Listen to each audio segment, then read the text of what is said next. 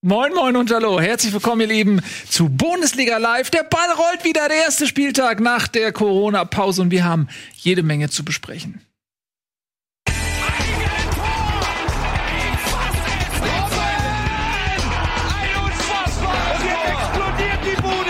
Kritisiert mir denn nicht zu so viel. Das ist ein guter Mann.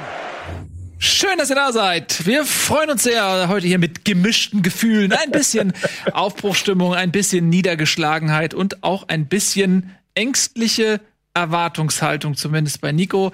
Äh, und damit hallo und herzlich willkommen zu Bundesliga D Folge 1 nach Restart. Hallo Nico. Moin, du kannst in beide Richtungen gucken, sehe ich gerade, ne? Der doppelte Nico. Aber das ist ganz cool, so, weil, weil in meinem Alter wird der Nacken gerne mal steif. Das Einzige, was noch steif wird in meinem Alter. Äh, mhm. Und dann mhm. kann ich mich ab und zu mal so Ne? Das ist ganz gut. Ähm, Sehr gut. Ihr sitzt ja nicht mal auf der Seite von Tobi Escher. Das ist ja heißt, das heißt Kompetenzseite dann, ne? Ja, absolut. Ach. Aber wenn ich dann emotional werden will, gehe ich zu Eddie rüber. Schön, auf was man hier so festgelegt wird. So ein Klischee, ja. Schublade, weil ich ja sonst nichts Sachliches beizutragen nee, Also 20 Jahre hast du daran gearbeitet, dass man die kompetente Seite an dir ähm, nur reine Emotionen. Und das, nur weil du dich ein, zwei Mal aufgeregt hast, bleibt das am Ende hängen und das ist richtig scheiße. Aber was ein, ist denn, wenn man sachlich mal. richtige Sachen sehr emotional vorträgt? Daran schon mal gedacht. Das schließt sich nämlich nicht aus. Ähm, tja, aber so einen Menschen gibt es einfach nicht auf der Welt. So also sagen wir so, du sitzt Tobi Escher gegenüber. Ist das wie ein Spiegelbild für dich oder? Ähm, also, wie jetzt? Ja, ist ja die Frage so. Ob Tobi ein Spiegelbild ist. Das erste, was ich machen würde, wäre zum Friseur gehen. Na, da, da, muss ich Tobi mal einen Schutz nehmen. Tobi, erzähl doch mal die Geschichte. Meine Geschichte ist, dass ich in dieser Bundesliga-Saison wahrscheinlich nicht mehr zum Friseur gehen kann. Und mein Friseur hat erst wieder ab Juli Termine. Ach, wie ärgerlich. Ja, dann, das ist Bruder, der eine Friseur, der diese unfassbar guten Frisuren immer schneidet. Ne? Ja, ja, ja. das ist ein Privatfriseur. Ja, das macht das, Bruder. Das aber lass doch mal wuchern, ich habe auch Corona-Frisur. Warst du, wo warst du eigentlich beim Friseur? Ja, was glaubt ihr? Wieso was du? Weil ich meinen Beruf ernst nehme und mir ist es wichtig, als Moderator einer Fernsehsendung gut auszusehen, Nils. Aber warum, wie bist, warum gehst du zum Friseur? Ähm, ehrlich gesagt war ich mit meinen Jungs beim Friseur und dann habe ich gedacht, äh, der Friseur war komplett leer. Und dann habe ich gesagt, ja, aber wie wär's denn mit mir? Und dann hat er Nein gesagt. hat Nein gesagt. Hat er Nein gemacht, dann habe ich halt selber gemacht. Genau. Das fällt mir jetzt gerade auf. Du warst jetzt nicht mehr, ich bin seit Monaten nicht mehr im Friseur gewesen, ich habe ich, ich hab richtige Zottel. Mittlerweile richtig mit Termin und allem drum. Lass die jetzt wachsen. So anstrengend, ja? Ich lass, ich lass die jetzt so lange, bis ich ein seriöses Angebot von irgendeinem Konkurrenzbetrieb ähm, bekomme. Da wartest du schon so lange drauf und es passiert ja, nicht. Ich weiß, aber jedes Mal, wenn es Du musst eine Sendung ohne mich machen. Dann dann wird's was, ne? Ja, die gucken sich diese Sendung an, dann sehen die dieses emotionale Wrack wieder und sagen, da gucke ich nicht weiter. Ja, aber ich kann Tobi jetzt nicht rausschmeißen. Sehr gut. Aber du kriegst ja. auch, auch Kappen hinten hier so mit äh, so Snap Snapbacks, ne? Ja. Wen meinst du? Ne, ich meine, Nils, du könntest ja Haare so lang wachsen lassen, dass du hinten einen Pferdeschwanz aus dem Snapback rauswachsen lassen Aber er lässt ja schon einen Pferdeschwanz vorne raushängen. ja, der hat mir ganz gut gefallen. ja, der war nicht schlecht. Ah, Leute, herzlich willkommen zurück zur Bundesliga. Ihr merkt schon, zwei von drei Leuten oder von, na, von drei Leuten hier im Studio haben keinen Bock über Fußball zu reden. So ist es tatsächlich. äh, aber dennoch, machen wir das und wir müssen das auch tun. Ähm, wir beginnen einfach mal heute mit unserem Tagesordnungspunkt 1, den Tobias Escher uns auf die Liste geschrieben hat. Erster Spieltag unter Geistern. Wie war das Gefühl? Also im Prinzip machen wir genau da weiter. Wir reden nämlich über Gefühle. Ja. Tobias, weißt du, was das ist? Könnte ich diese, ja? könnte ich eine von den, äh, kann ich eine von den ähm, hier Listen kriegen? Ich weiß nicht, worüber wir reden. Ihr habt mich leider nicht versorgt. Tobi schickt dir das. Und du oh, hörst danke. bitte auf, äh, dich zu beklagen. Das steht dir nicht, ne? Ja, ja, Nils. Guck. Okay? Ja.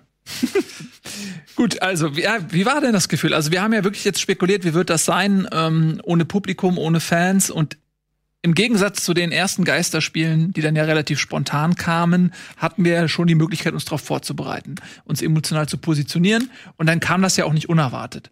So dass es bei mir zumindest so war, dass es weniger schlimm war als befürchtet. Aber schön war es natürlich trotzdem nicht. Ja, also es war, ich kannte das ja, wie gesagt, durch dieses Basel-Spiel, was ja kurz vor der Corona-Pause noch stattgefunden hat im Waldstadion.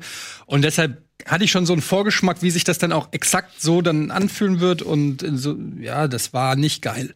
Und äh, es hat der dann natürlich auch der Leistung irgendwie, also wenn das jetzt, ich kann nicht sagen, wie es gewesen wäre, wenn das jetzt ein geiles Spiel gewesen wäre von der Eintracht und die irgendwie 6-0 gewonnen hätte, dann hätte mich vielleicht sogar irgendwas in mir emotional gerührt. So muss ich sagen, äh, bin ich relativ schnell, habe ich gemerkt, wie ich zu anderen Sachen übergegangen bin. Teilweise nebenbei noch was geglotzt, mal aus dem Zimmer raus für zehn Minuten, was früher undenkbar gewesen wäre. Da habe ich schon sehr ge gebannt immer vorm äh, Bildschirm gesessen. Das war dieses Mal nicht so. Ähm, man muss aber dazu sagen, dass das Spiel zum einen relativ früh entschieden ja. war und dass es für die Eintracht in der Liga um nichts mehr geht. Das naja, ist jetzt das spätestens nee, nee, nee. jetzt so. Also das sehe ich jetzt halt kommen wir nicht mit dem Abstieg, come on. Ich komme dir auf jeden Fall mit dem Abstieg. Ich komme dir auf jeden Fall du, mit dem Und du willst als kompetent wahrgenommen werden. Das könnte noch ein Boomerang werden, diese Aussage. ähm, ich äh, bin mir sogar äh, fast sicher, dass wir äh, noch ordentlich in den Abstiegskampf äh, mit eingreifen. Wobei ich sagen muss, nächstes Jahr zweite Liga, Bremen, Frankfurt, ASV. Dann machen wir aber hier zweite Bundesliga-Sendung. Hannover, Nürnberg. Nein, die Eintracht wird Bremen schon retten, da mache ich mir keine Sorgen. Aber äh, lass uns äh, noch mal über das Gesamtthema reden, weil ich habe auch die Konferenz ja geguckt. Nicht, ne? ja. Ähm, dem einen sein Kofeld ist dem anderen sein Hütter. Ähm, mhm. Ich finde, das war irgendwie es, das hat einfach nicht so Bock gemacht. Hat, äh, aber das war jetzt auch zu erwarten, dass es nicht so Bock gemacht hat. Fußball, fußballerisch fand ich es, zumindest was ich bei den anderen Spielen gesehen habe, durchaus interessant, weil man halt noch mehr hört, was so die miteinander reden und reinrufen. Zum Beispiel hat Adi Hütter, oder ich weiß nicht, ob es Adi Hütter war, einer von der Bank hat reingerufen, das ist hier kein Trainingsspiel! Und das war exakt das Gleiche, was ich auch gebrüllt habe auf meinen Monitor. Und es ist dann schön zu hören, wenn du mal solche. Wer ähm, hat denn dein äh, Instagram Live-Feed angehabt? Wir müssen genau das machen, was der Etienne macht. Nee, das warst einfach du ja. selber. Die haben das so. eingeschaltet ja. gespielt, ja. Also das, äh, aus der Perspektive finde ich es interessant, so die Spielerkommentare zu hören, ein bisschen was von den Trainern zu hören oder Schiri, wenn man mal das Glück hat. Aber ansonsten würde ich, ja, würde ich es ich, bevorzugen, wenn Leute pfeifen, wenn die Mannschaft scheiße spielt. Ja, es gab ja bei Sky diese Option, ähm, die ich nicht genutzt habe, auch auf technisch nicht nutzen konnte. Ähm, bei mir war es so, also ich bin emotional involviert bei dem HSV-Spiel gewesen und ähm, abgesehen davon, dass dieser Ausgleich in letzter Minute mich komplett mir jede jede Euphorie und jede Lust auf Fußball komplett in mir zerbombt hat und wirklich in diesem Moment ist alles in mir. Ich hatte so keinen Bock. Ich hatte wirklich, ich habe war kurz vor der Petition in Auftrag zu geben, bitte Fußball für immer abzubrechen. Wirklich für immer. Und einfach sich anderen Dingen zu widmen im Leben. Weil es hat mich wirklich so niedergerungen, dieses Tor. Ich hatte so keinen Bock mehr auf, auf mein Leben, auf mein gesamtes Leben nicht mehr. Es ist so ein Gefühl, was so wie soll man das erklären? Das ist so ein bisschen wie ein Liebeskummer trifft sich, aber so ein, so ein Kummer, den du in dir trägst, wo, von dem du weißt, den wirst du jetzt nicht schnell los. Man kann ihn auch nicht beeinflussen. Ja, genau. So, wenn du Hunger hast, weißt du, ich kann jetzt was essen. Wenn du Durst hast, kannst du was trinken. Ex aber kann man stalken. Genau. Man äh, äh, äh, aber, aber, aber, selbst da, da merkst du so, scheiße, da ist Liebe ja. in mir, die wird gerade nicht erwidert. Scheiße, das tut weh. Und so fühlt sich das, so fühlt sich das auch an. Ne? Also das, das, war, so das war richtig, richtig schlimm. ekelhaft. Richtig, das war richtig schlimm. Und das, das Schlimme beim HSV ist, dass das dieses, dieser wiederkehrende Wahnsinn aus tausend Chancen nicht machen und dann in der letzten Minute oder so das Spiel noch verkacken. Zum Glück hat Bielefeld und Stuttgart auch verkackt. Die können das gleiche Lied singen, aber das, äh, tröstet mich nicht. Worauf ich aber eigentlich hinaus wollte, ist, was beim HSV-Spiel echt interessant war, ist, dass Dieter Hacking über 90 Minuten Anweisungen gegeben hat. Und das war total spannend, weil das hörst du normalerweise nicht. Und der hat halt ganz oft gesagt, ähm, wann das Pressing losgehen soll, äh, was die machen sollen, äh, natürlich hat die ganz, hat ganz oft auch Leute gelobt, positiv, ja komm, weiter so und so, so weiter. Aber also was ich mega interessant war, wirklich, wenn er zum Beispiel dem Baccariata gesagt hat, komm, Baccariata, jetzt rauf. Und das Pressing denen gesagt hat, wann sie anlaufen Richtig sollen. gepusht. Ja, und das haben sie dann auch gemacht und so. Also wie, wie, wie sehr der das Spiel von der Seitenlinie geleitet hat. Ja. Das also ich habe ab und zu mal Hütter und Bobic gehört von den die haben gesagt, das war eine super Kaderplanung von uns. Jeder, der uns kritisiert, ist bescheuert. Das ist das Einzige, was ich gehört ja. habe. Das haben die immer ja. wieder reingerufen. Ja. ja, auch nicht schlecht. Ja. Ja, beim, beim HSV ging das ja. Also es gab ja diese Erstligaspiele, wo sie dann als zweite Tonoption dieses ganz schräge, dass sie halt irgendwelche Sounds einspielen, mhm. was mal ganz gut funktioniert hat. Da konnte man sich dann so treiben, aber dann, ich habe es bei Schalke gegen Dortmund dann irgendwann angeschaltet und dann stand es 3-0 und plötzlich fangen halt an, die Schalker-Fans da hörst du plötzlich Schalke. Das war über diese Toneinspielung. Das war über die Toneinspielung, da hast du dir auch gedacht, ja. Und ich glaube, beim 2 oder 3 haben sie auch das Tor verpennt. Das heißt, sie haben den Torjubel irgendwie drei Sekunden zu spät eingespielt, was dann auch, dann du wirst halt da leicht rausgerissen. Das hat dann schon was sehr Surreales, weil mhm. da ist, glaube ich, schon sehr viel Feinabstimmung nötig, dass du es halt hinbekommst, dass es funktioniert. Aber ich glaube, was jetzt mal unabhängig von unserer Viewing Pleasure sozusagen, also von unserem, wie schön es für uns ist, für die Spieler, da fehlt was.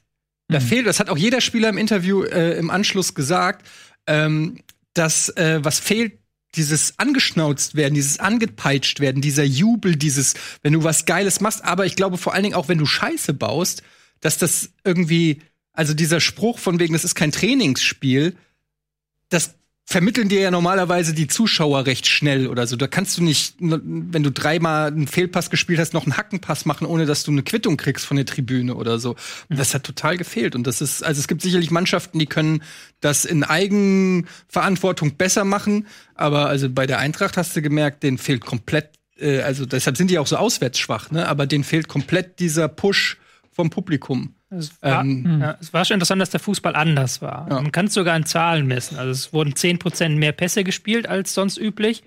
Ähm, Torhüter haben allesamt, also haben 12 von 16 Torhütern hatten signifikant mehr Ballkontakt, das heißt mehr Rückpässe zum Torwart.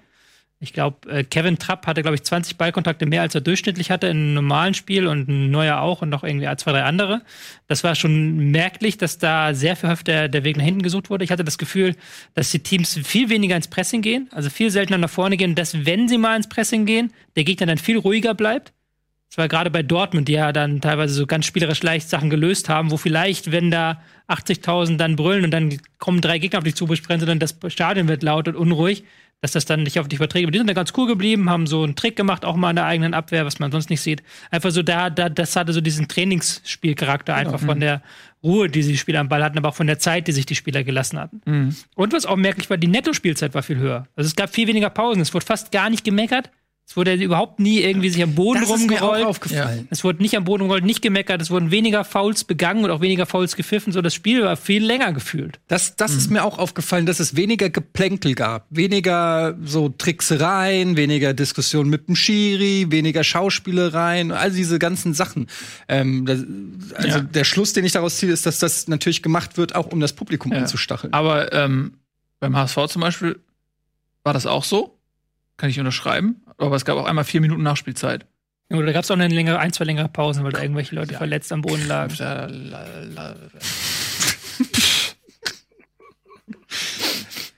ich wünsche mir, dass der HSV aufsteigt. Das war schön. Nico, bist du auch noch da? Was ist los? Ja, ach, ist egal. Ist Nein, egal. komm jetzt, sag doch mal. Ich wollte dich eh gerade mit einbeziehen, indem ich dich frage, wie es dir so geht. Äh, gut soweit, danke der Nachfrage. Nee, es war nur lustig in der WhatsApp-Gruppe zu sehen, wie quasi aus dem Nichts heraus, ich habe ich hab auf meinem Dachboden rumgewerkelt und hatte das Telefon ein paar Minuten nicht in der Hand und dann nehme ich es wieder in die Hand und dann sehe ich nur dich fluchend quasi ein Monolog ja. über, über äh, eine Handvoll entspannende Nachrichten zu, äh, auszufechten mit dir selber und ein äh, glücklicher Tobi Escher, der sich darüber freut, dass diese Gruppe endlich wieder so ist, wie sie sein soll. Ja, das ist auch die einzige Reaktion, die ich bekommen habe. Also sonst ja, aber, aber ganz ehrlich, was sollte ich denn, was sollte ich denn sagen, außer äh, aber also ich habe ja, ich habe ja mitge sogar ein bisschen mitgelitten, weil ich mir gedacht habe, ja, das kann nicht sein. So, also so, so bestraft, wie du da schon wieder wurdest, jetzt sogar ohne Publikum mit allem drum und dran.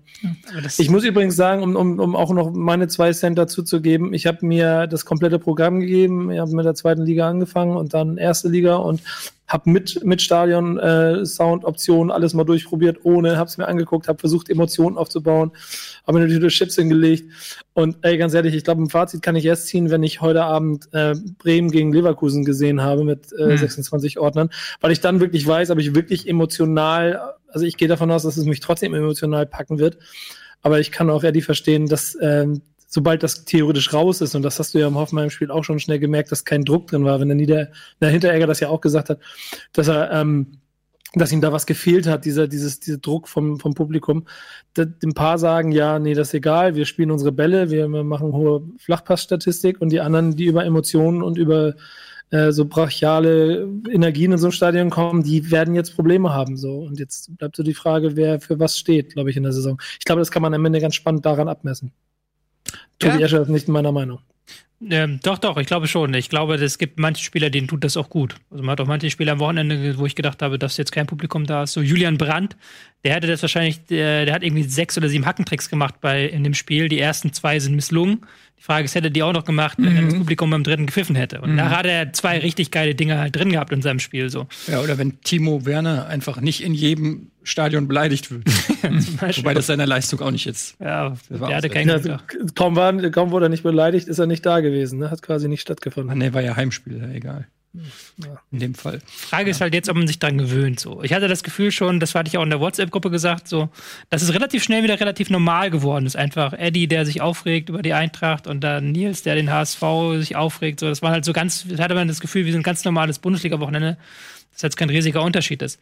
Aber ich glaube, wenn man Spiele guckt, wo man sehr, wo ihr jetzt, das müsst ihr jetzt mir sagen, wo man neutral ist, wo man eigentlich keine Aktien drin hat, dass es dann nochmal was anderes ist, wenn da ein Publikum ist, kein Publikum da ist und überhaupt keine Atmosphäre, du auch nicht weißt, du kriegst ja auch nicht Bescheid, wenn irgendwie ein Tor fällt. So, das ist ja völlig leicht, jetzt ein Tor zu verpassen, wenn du, wenn da halt kein Also Publikum so. im Hintergrund ähm, grölt.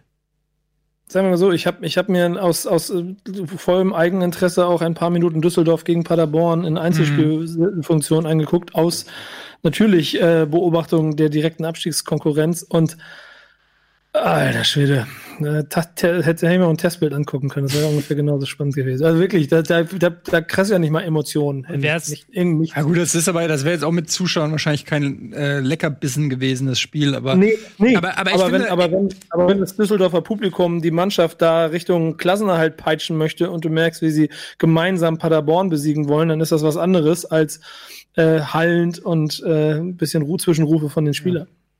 Ja, ich glaube halt, also am Ende des Tages muss man aber auch sagen, dass die Qualität sich auch durchsetzen wird und die guten äh, weiterhin guten Fußball spielen. Du hast das bei den Bayern gesehen, du hast das bei Dortmund gesehen. Ähm, gut, bei Leipzig hast du es jetzt nicht gesehen, aber ich finde, äh, man darf das dann auch jetzt zumindest, äh, was die Ergebnisse angeht, nicht zu sehr in die, in die Waagschale werfen. Das macht vielleicht ein, zwei Prozentpunkte aus, aber ähm, es gibt keine Entschuldigung dafür, dass, weiß ich nicht, dass, dass man nicht nah beim Mann, Mann steht und gescheit verteidigt oder schläft oder weiß ich nicht was. Also alle haben die Pause gehabt, alle haben wenig Trainingsvorbereitung gehabt. Ähm, also Man insofern muss ja vielleicht auch mal ähm, noch die Zuschauer, die fehlen, kann man ja auch kompensieren, zumindest gedanklich, weil dafür ja die ganze Welt zugeguckt hat. Ne? Also es ist ja wirklich so, stimmt, die Bundesliga ist äh, die, der erste Spitzensportbetrieb, der wieder aufgenommen wird. Überall auf der Welt, nicht nur Fußball, ähm, ruht es in, in Amerika komplett. Eishockey, Baseball, Football, alles. Football wäre sowieso, glaube ich, gerade keine. Basketball. Basketball. Ähm, und es haben sehr, sehr viele Leute, glaube ich, einfach weil sie auch nichts anderes hatten, Bundesliga geguckt. Und das ist ja vielleicht für die Spieler auch so, ey, die denken sich auch, okay, ist niemand im Stadion, ey, aber die ganze Welt guckt gerade zu. Das ist, ich habe auch einen Artikel gelesen über die internationalen Stimmen ähm, von aus Spanien, Italien, äh, Italiener, äh, Italien und so weiter und so fort. Ähm, und da sieht man schon, was du sagst. Die ganze Welt hat zugeguckt, hat drauf geschaut, wie wir das machen, wie das ankommt und so weiter. Und sowas kannst du dir ja als, also wenn normalerweise in Italien, äh, Frankreich, Spanien, England auch ein Spieltag ist, dann ist die Bundesliga so unter ferner Liefen in den jeweiligen Ländern, ja. Ähm, so wie bei uns halt auch im Prinzip. Aber da war wirklich so, die haben alle zugeguckt. Also das kann man den Spielern auch mal sagen, Ich dass glaub- Toto Schilacci gerade auf dem Sofa sitzt, das einzige italienische Spiel, das ich noch kenne. ähm, und zuguckt. Lebt er überhaupt noch? Die Frage ist halt, wie viel ist dann Neugier und wie viel gucken dann auch in drei, vier Wochen noch zu, wenn dann vielleicht irgendeine andere Liga auf der Welt läuft. Also es sind irgendwie jetzt in Amerika waren es, glaube ich, 17 Mal so viel wie normal und in Großbritannien waren es 500.000, ist jetzt auch nicht die Welt. Aber da ist halt die Frage, haben die halt auch noch Bock, in zwei, drei Wochen zuzugucken? Also ich habe jetzt schon keinen Bock mehr. Die können halt Werbung jetzt für die Liga machen. Ja. Das ist halt so. Die haben jetzt sozusagen eine, ein Momentum. Ähm, so da, wie, wie Forrest Gump damals, als die ganze äh, Shrimp-Flotte gesunken ist und ähm, er war das einzige Sch äh, Shrimp-Boot war, was rausfahren konnte. Er hat ein Vermögen gemacht damit, Forrest Gump. Ist ein Milliardär geworden dadurch. Und diese Chance hat die Bundesliga jetzt auch. Die ähm, spannende Frage ist, weil wir jetzt auch bei Einschaltquoten schon sind, also es wurde ja viel darüber gemeckert vorhin, dass, dass viele gesagt haben, sie wollen das gar nicht gucken. Sky hat jetzt Rekordeinschaltquoten verbucht an diesem Wochenende, also Samstag hat sie die so viele wie noch nie. Wenn du mich fragst, sind die für den Coronavirus verantwortlich. Das ist durchaus möglich. Was? Sky. Sky? Wobei natürlich Kleine, die auch Um die eigen, nein, Sky hat den Coronavirus in Wuhan freigesetzt, um die eigene Quote zu pushen. Das weiß ich. Ja. Das habe ich in einem YouTube-Video gesehen. Von äh, Attila Hildmann? Der auch, ja. Der hat es bestätigt. Ah, na, dann ist es, wenn es dann wenn's bestätigt ist, dann, dann ist durch. Und ähm, die haben aber auch natürlich im Free TV gezeigt. Und das ist natürlich die Frage, wie, wie hält sich das und hält sich das in den kommenden Wochen auch so hoch? Zum Beispiel die Sportschau hatte sehr viel geringere Quoten dadurch, weil sie natürlich die Leute das alles schon nachmittags auf Sky Sport News AD dann geguckt haben. Da bin ich gespannt, wie sich das Interesse im Verlauf der nächsten Wochen entwickelt, was natürlich auch vielleicht daran liegt, wie sich die Liga einfach entwickelt. Ja, weil ich bin auch mal sehr gespannt. Jetzt schweifen wir schon so ein bisschen ab, aber warum sollten wir in dieser äh, Plauderrunde nicht auch mal ein bisschen plaudern? Ähm, wie das dann werden wird, falls die Champions League oder so zum Beispiel weitergeht oder die Euro League, dann stehen die deutschen Vereine ja schon im Saft. Ne? Und die anderen Vereine haben, je nachdem, wie wann das da losgeht, ob es überhaupt losgeht, einige Ligen sind ja auch beendet. Mhm. Also ich weiß jetzt gar, gar nicht aus dem Kopf, ob, ob zum Beispiel ist, ist Ajax Amsterdam noch im, im, Wettbewerb, weiß ich gar nicht. Die ist rausgeflogen, ne? Oder sind die Euroleague? Das weiß ich nicht, ob es in der Euroleague sind. Aber ich meine nur, also es, es, ist ja, es wird da auch noch mal äh, eine Frage sein, äh, wie es international weitergeht und falls die Champions League weitergehen sollte irgendwann, dann könnte es theoretisch sein, dass die deutschen Vertreter, namentlich Leipzig und Bayern, da auch durchaus einen Wettbewerb Wobei das jetzt wieder so Zukunftsmusik ist, weil die Champions League geht nicht vor Juli weiter. Also die Bundesliga hat da gar keinen Raum offen gelassen für irgendwelche Champions League-Spiele und da ist auch völlig klar, das geht in die nächste Saison hinein. Also da sehe ich dann keinen Vorteil, weil ja auch Italien und Spanien möchten im Juni wieder anfangen. Man hat jetzt halt wirklich dieses kleine Zeitfenster, wo die Bundesliga einen Vorsprung hat, mhm. die nächsten drei, vier Wochen und muss man sehen, was sie daraus macht, aus diesem Vorsprung. Ja. Wird aber ganz interessant zu sehen, zu sein, wenn, ähm, ich glaube, Paris hat ja Dortmund geschlagen, wenn ich mich richtig erinnere. Das heißt, die müssen Juli dann wieder Champions League spielen und haben das letzte Mal im März gespielt. Das heißt, die fangen dann nach vier Monaten an, wieder äh, Fußball zu spielen? Oder wie muss man sich das vorstellen? Also ich glaube schon, dass ja. da ein Vorteil dann stecken kann. Wenn, wenn Leipzig gegen Paris Saint-Germain im Viertelfinale spielt, keine Ahnung, weiß ich jetzt nicht, ob das stattfindet, ja, aber so von der schon. Theorie her, dann ist das schon ein ganz klarer Vorteil, den du hast, wenn du vorher vier Monate lang äh, zwei gegen zwei gespielt hast. Das stimmt, aber es ist halt die Frage, ob es überhaupt stattfindet. Deswegen, das ist mir jetzt ein bisschen zu viel ja. Zukunftsmusik. Ja, aber wir sind jetzt im Ey, tut mir, tut mir leid, Entschuldigung. Entschuldigung. Ja, weil, Jetzt sitze ich gerade auf der emotionalen Seite. Ja. Kannst du rübergehen auf die rationale Seite. Ja. Ähm, Kommen wir so, wieder rüber. Okay, pass auf, Leute. Dann lasst uns mal jetzt ähm, das. Darf ich eine Sache? Ja, eine Sache noch anmerken, so. Gerne. Weil die ja so ein bisschen jetzt, also es gab, man hatte einerseits vorher das Gefühl, dass einige Leute das, diesen Staat so verteufelt haben, dass sie fast schon wollten, dass irgendwas schief geht dass ja halt so ein sehr negatives Klima dann teilweise da war. Andererseits hast du jetzt auch Leute, die plötzlich kommentieren, so auch Fußballfunktionäre, ja, seht ihr mal, es hat ja alles geil geklappt, so, und das, warum habt ihr euch eigentlich beschwert, so. Man muss aber dazu sagen, dass das ist geil. Ist geil, ist geil geklappt. Mhm. Ähm, das ist die, dass jetzt ein Spieltag vorbei ist und viele der Probleme sind dann nicht weg. So, es gibt Leute, die lehnen Geisterspiele grundsätzlich ab, die lehnen sie jetzt auch weiterhin ab. Du weißt nicht, wie sich das Zuschauerinteresse entwickelt und du weißt natürlich auch nicht, ob dieses Konzept, dass sie da dieses Hygienekonzept, was ja sehr stark eingehalten wurde von vielen Spielern und ähm, von den Verantwortlichen, aber man weiß ja immer nicht, wie sicher ist das und was passiert, wenn ein positiver Fall auftritt. Das wissen wir alles erst in drei, vier Wochen. Das ist das. Stellt euch vor, man hat es jetzt mit Dynamo Dresden jetzt, genau, das die, hier noch auf dem Liste ne, die, später, ja. die ja auch ähm, nicht nur für sich selbst als Tabellenletzter noch Wettbewerb haben, sondern die ja auch aktiv ins ähm, Aufstiegsrennen eingreifen, weil sie nämlich, glaube ich, gegen alle drei Aufstiegskandidaten, äh, die da oben jetzt stehen, noch spielen müssen. Und ich glaube zuerst gegen Bielefeld. Also das ist dann natürlich auch schon Gesundheit. Ja, und Gesundheit. Genau. Ähm, und wenn da jetzt tatsächlich irgendwo ne, mitten jetzt im Wettbewerb ein, zwei Corona-Fälle auftreten, du kannst ja jetzt ja nicht eine Mannschaft einfach rausnehmen und dann hat die am Ende zehn Wiederholungsspiele oder, oder sowas. Oder auch die Frage, was ist, wenn jetzt ein Spieler nächsten Freitag vor dem nächsten Spieltag positiv getestet wird, wie entscheidet dann das Gesundheitsamt? Muss dann der Spieler, gegen den er jetzt am Montag oder Sonntag mhm. gespielt hat, auch in Quarantäne? Das ist ja, der, das ist ja die spannende Frage, das wissen wir auch noch nicht genau. Aber das ist jetzt mir ein bisschen zu viel Zukunftsmusik. Ja, das ist ein bisschen ja, aber das ist, das ist jetzt bist du, bist genau, jetzt gehst du durch. Ich stelle mir gerade vor, ob dann äh, wird ja auch gemacht, diese Profile der Spieler auf dem Platz, ob man damit nachverfolgt, mit welchen Spielern er Kontakt gehabt hat.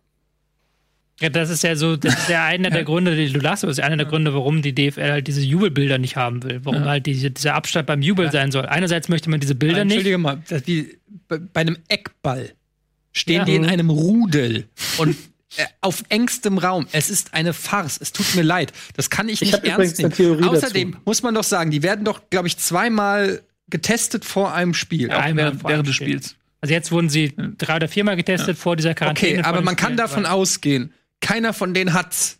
Ja, sonst darfst du nicht auslaufen, das ist ja klar, ja. Genau. Aber wenn es keiner hat, ist es doch auch scheißegal, wie eng die sind und wie die jubeln, weil es hat ja keiner. Ich glaube, du erstens, das kann ja immer sein, dass ein Test noch nicht anschlägt und dann vielleicht sich einer zwischen Spiel und Test irgendwie infiziert. Also weiß man nicht, ob es einer hat. Das weißt du nicht hundertprozentig. Und das zweite, Obwohl sie getestet glaub, wurden, weißt glaube, du nicht, ob es einer hat. Ich glaube, bei diesen Jubeldingern geht es halt wirklich darum, Bilder, dass das halt keine Bilder, dass halt nicht durch Social Media gehen soll, diese Bilder von Spielern, die sich abknutschen. Darum geht es, glaube ich, tatsächlich. Das hat halt keinen keinen logischen Aber wenn keiner kein, hat, können die ja. knutschen, wie sie wollen. Da kannst du kannst nichts übertragen, was du nicht ja, hast. Das verstehe ich schon, aber es ist ja, du hat, die Liga hat wahrscheinlich keine Lust mit diesem Bild in der Zeitung auf der ersten Seite ein großes Bild ist, wie Ibisevic und Kalu. Warum nicht? Sie haben es ja nicht. Sie wurden ja getestet. Grünes Licht. Du darfst, du darfst, ihr dürft euch jetzt küssen. Es ist eine Farce zu sagen, wir können im Eckball uns eng decken, wir können grätschen, wir können uns auf dem Boden aufhelfen, wir können alles machen, aber das hier, das hier geht, das hier, alter Schwede, das ist doch, das ist doch ein Cartoon, Alter. Das kann ich doch nicht ernst nehmen. Ist das der sachliche oder der emotionale? Das ist wieder beides. Es ist sachlich komplett richtig, was ich sage, aber es regt mich auch gleichzeitig auf, deshalb ist es leicht emotional eingefärbt. Ich habe ja eine Theorie bei Hertha BSC Berlin dazu. Die, äh, diese, die, die Arbeit am Big City Club muss ja insofern auch strategisch angegangen werden. Dazu gehört ja auch, dass du ähm, zwar Fans hast, aber auch Dinge, an denen sich die Momenten reiben. Also dass du, dass du quasi so einen Gegenpol lieferst, dass du, dass du aneckst, dass du anders bist, dass du besonders bist.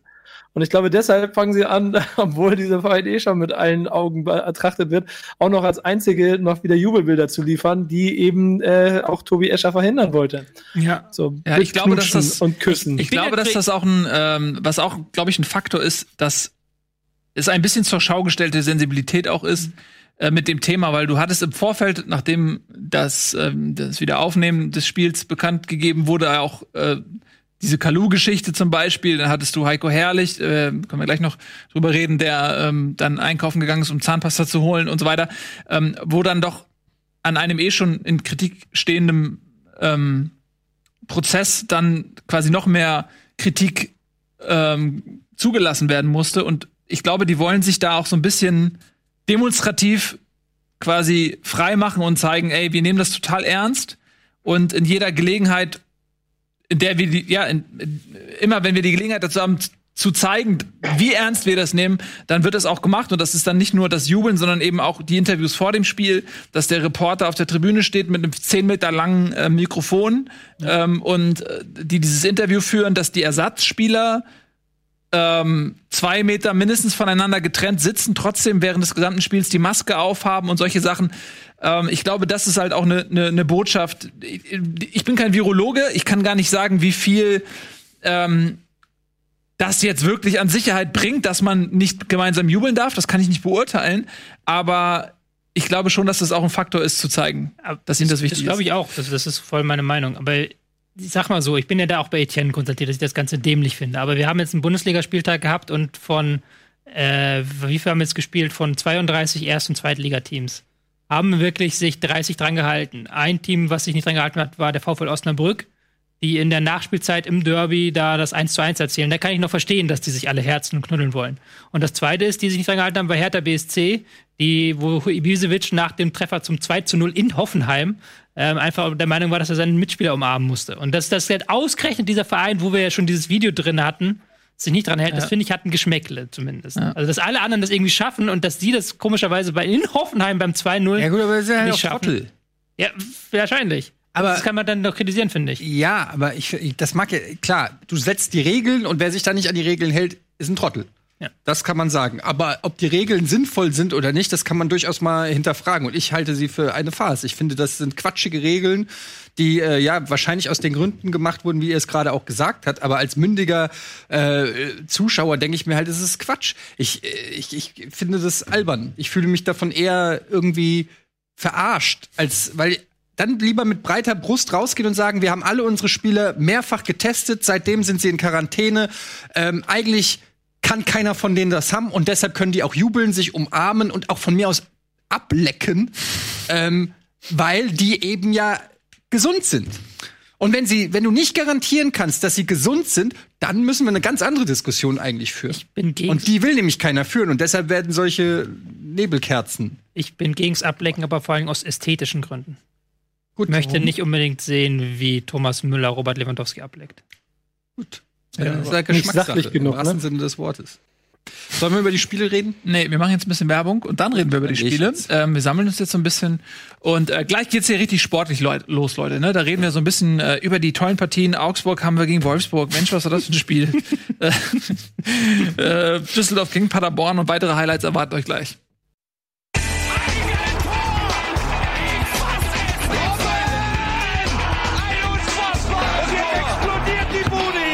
Kritisiert mir denn nicht zu viel. Das ist ein guter Mann.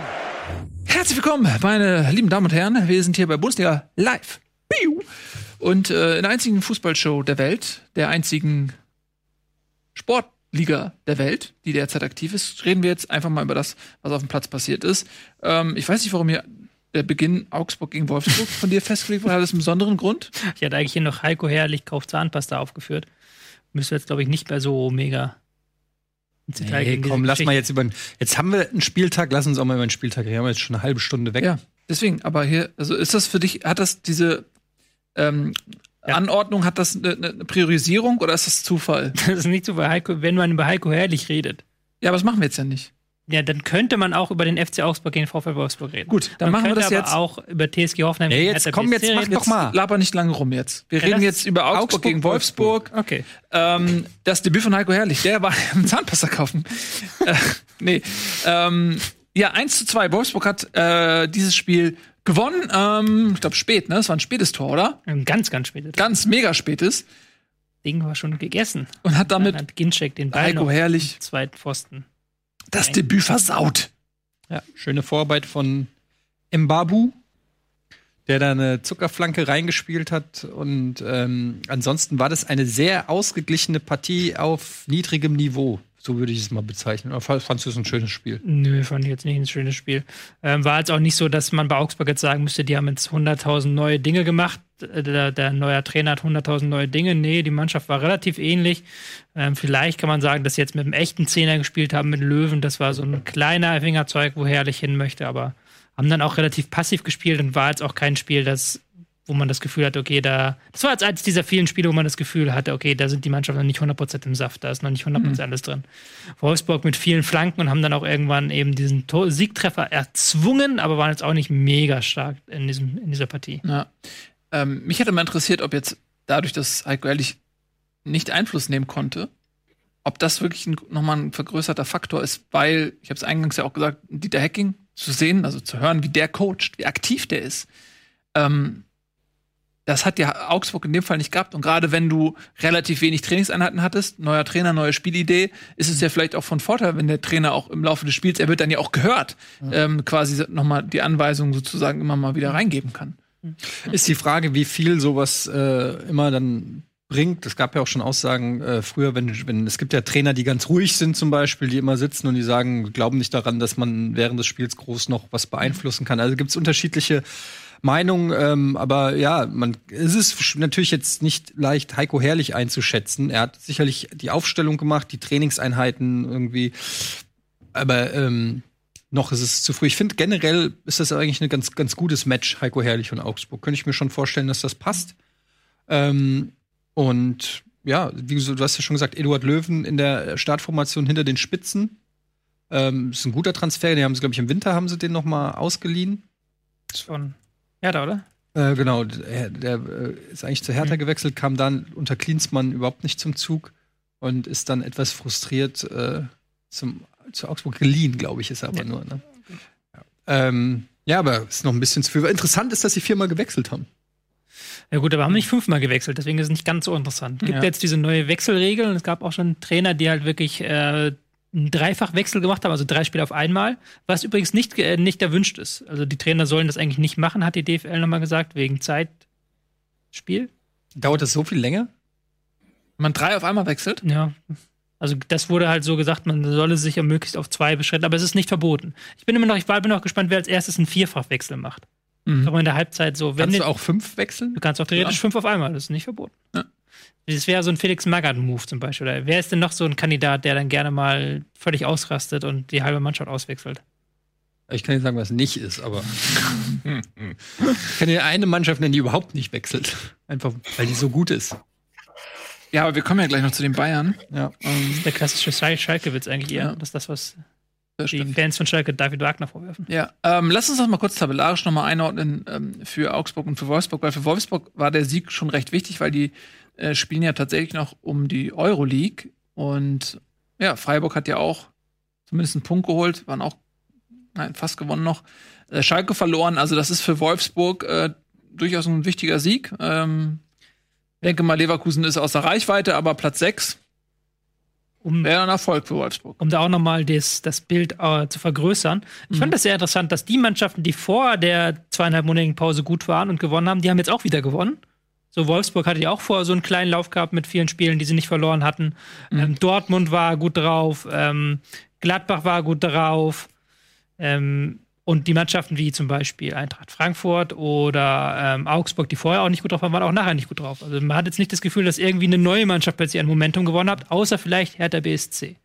Wobei man sagen kann, es ist jetzt auch 26. Spieltag, also die Tabelle lügt zum Zeitpunkt jetzt, glaube ich, auch nicht mehr. Man kann jetzt schon erkennen, wo äh, einfach auch die besseren Mannschaften sind, die besseren Teamzusammenstellungen ähm, und wo eben auch also die Qualität einfach jetzt auch besser ist. Das zeichnet sich jetzt ab und es gibt ja keinen Grund, warum das jetzt durch die Pause plötzlich komplett anders sein ja, sollte. Ich hatte jetzt bei keinem einfach Team das Gefühl, oh, die sind aber jetzt ganz neu rausgekommen aus dieser Pause. Also es sei, du hast eine Mannschaft, die, sag ich mal, jetzt irgendwie vier, fünf Stammspieler verletzt hatte, die jetzt alle wieder spielen könnten, dann würde ich sagen, da könnte man vielleicht eine Leistungssteigerung erwarten. Ja, so eine Mannschaft, die vielleicht auch noch ganz unten an der Tabelle ist und jetzt nochmal diese Chance nutzen will.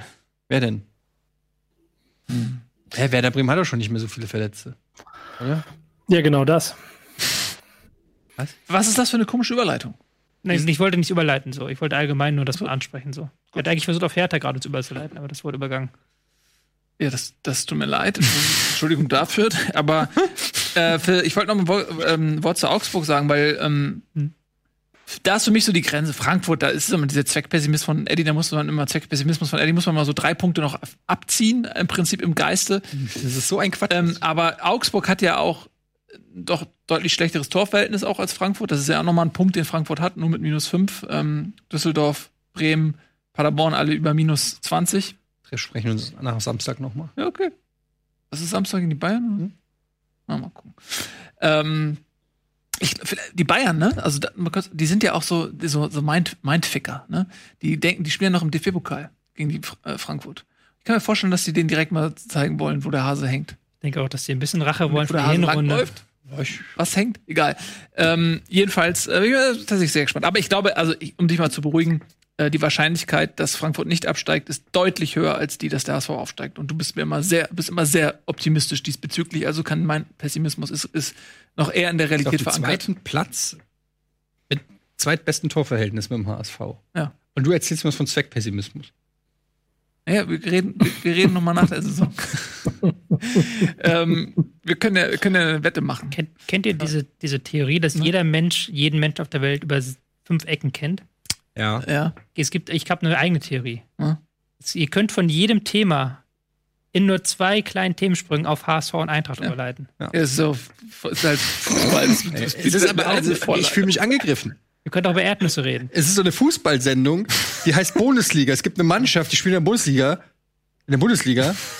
Zack, und wenn ich darüber rede, eine, dann wird mir vorgeworfen, dass ich über diese Mannschaft rede. Das ist ja albern. Wir waren ja gerade bei Augsburg, bei den guten Augsburg. Ja, wir haben Augsburg schon längst abgehackt. Wir haben schon zehn Minuten über Augsburg geredet. Was sollen unsere ganzen ich wollte eigentlich wollte ich damit sagen, dass Augsburg ein bisschen aufpassen muss, ähm, denn sie sind vier Punkte ähm, von einem Relegationsplatz und da sollte man sich glaube ich Die holen wir uns noch. Ja, also es ist möglich, sie müssen ein bisschen aufpassen. Da auch, weil das Torverhältnis ist auch nicht so gut.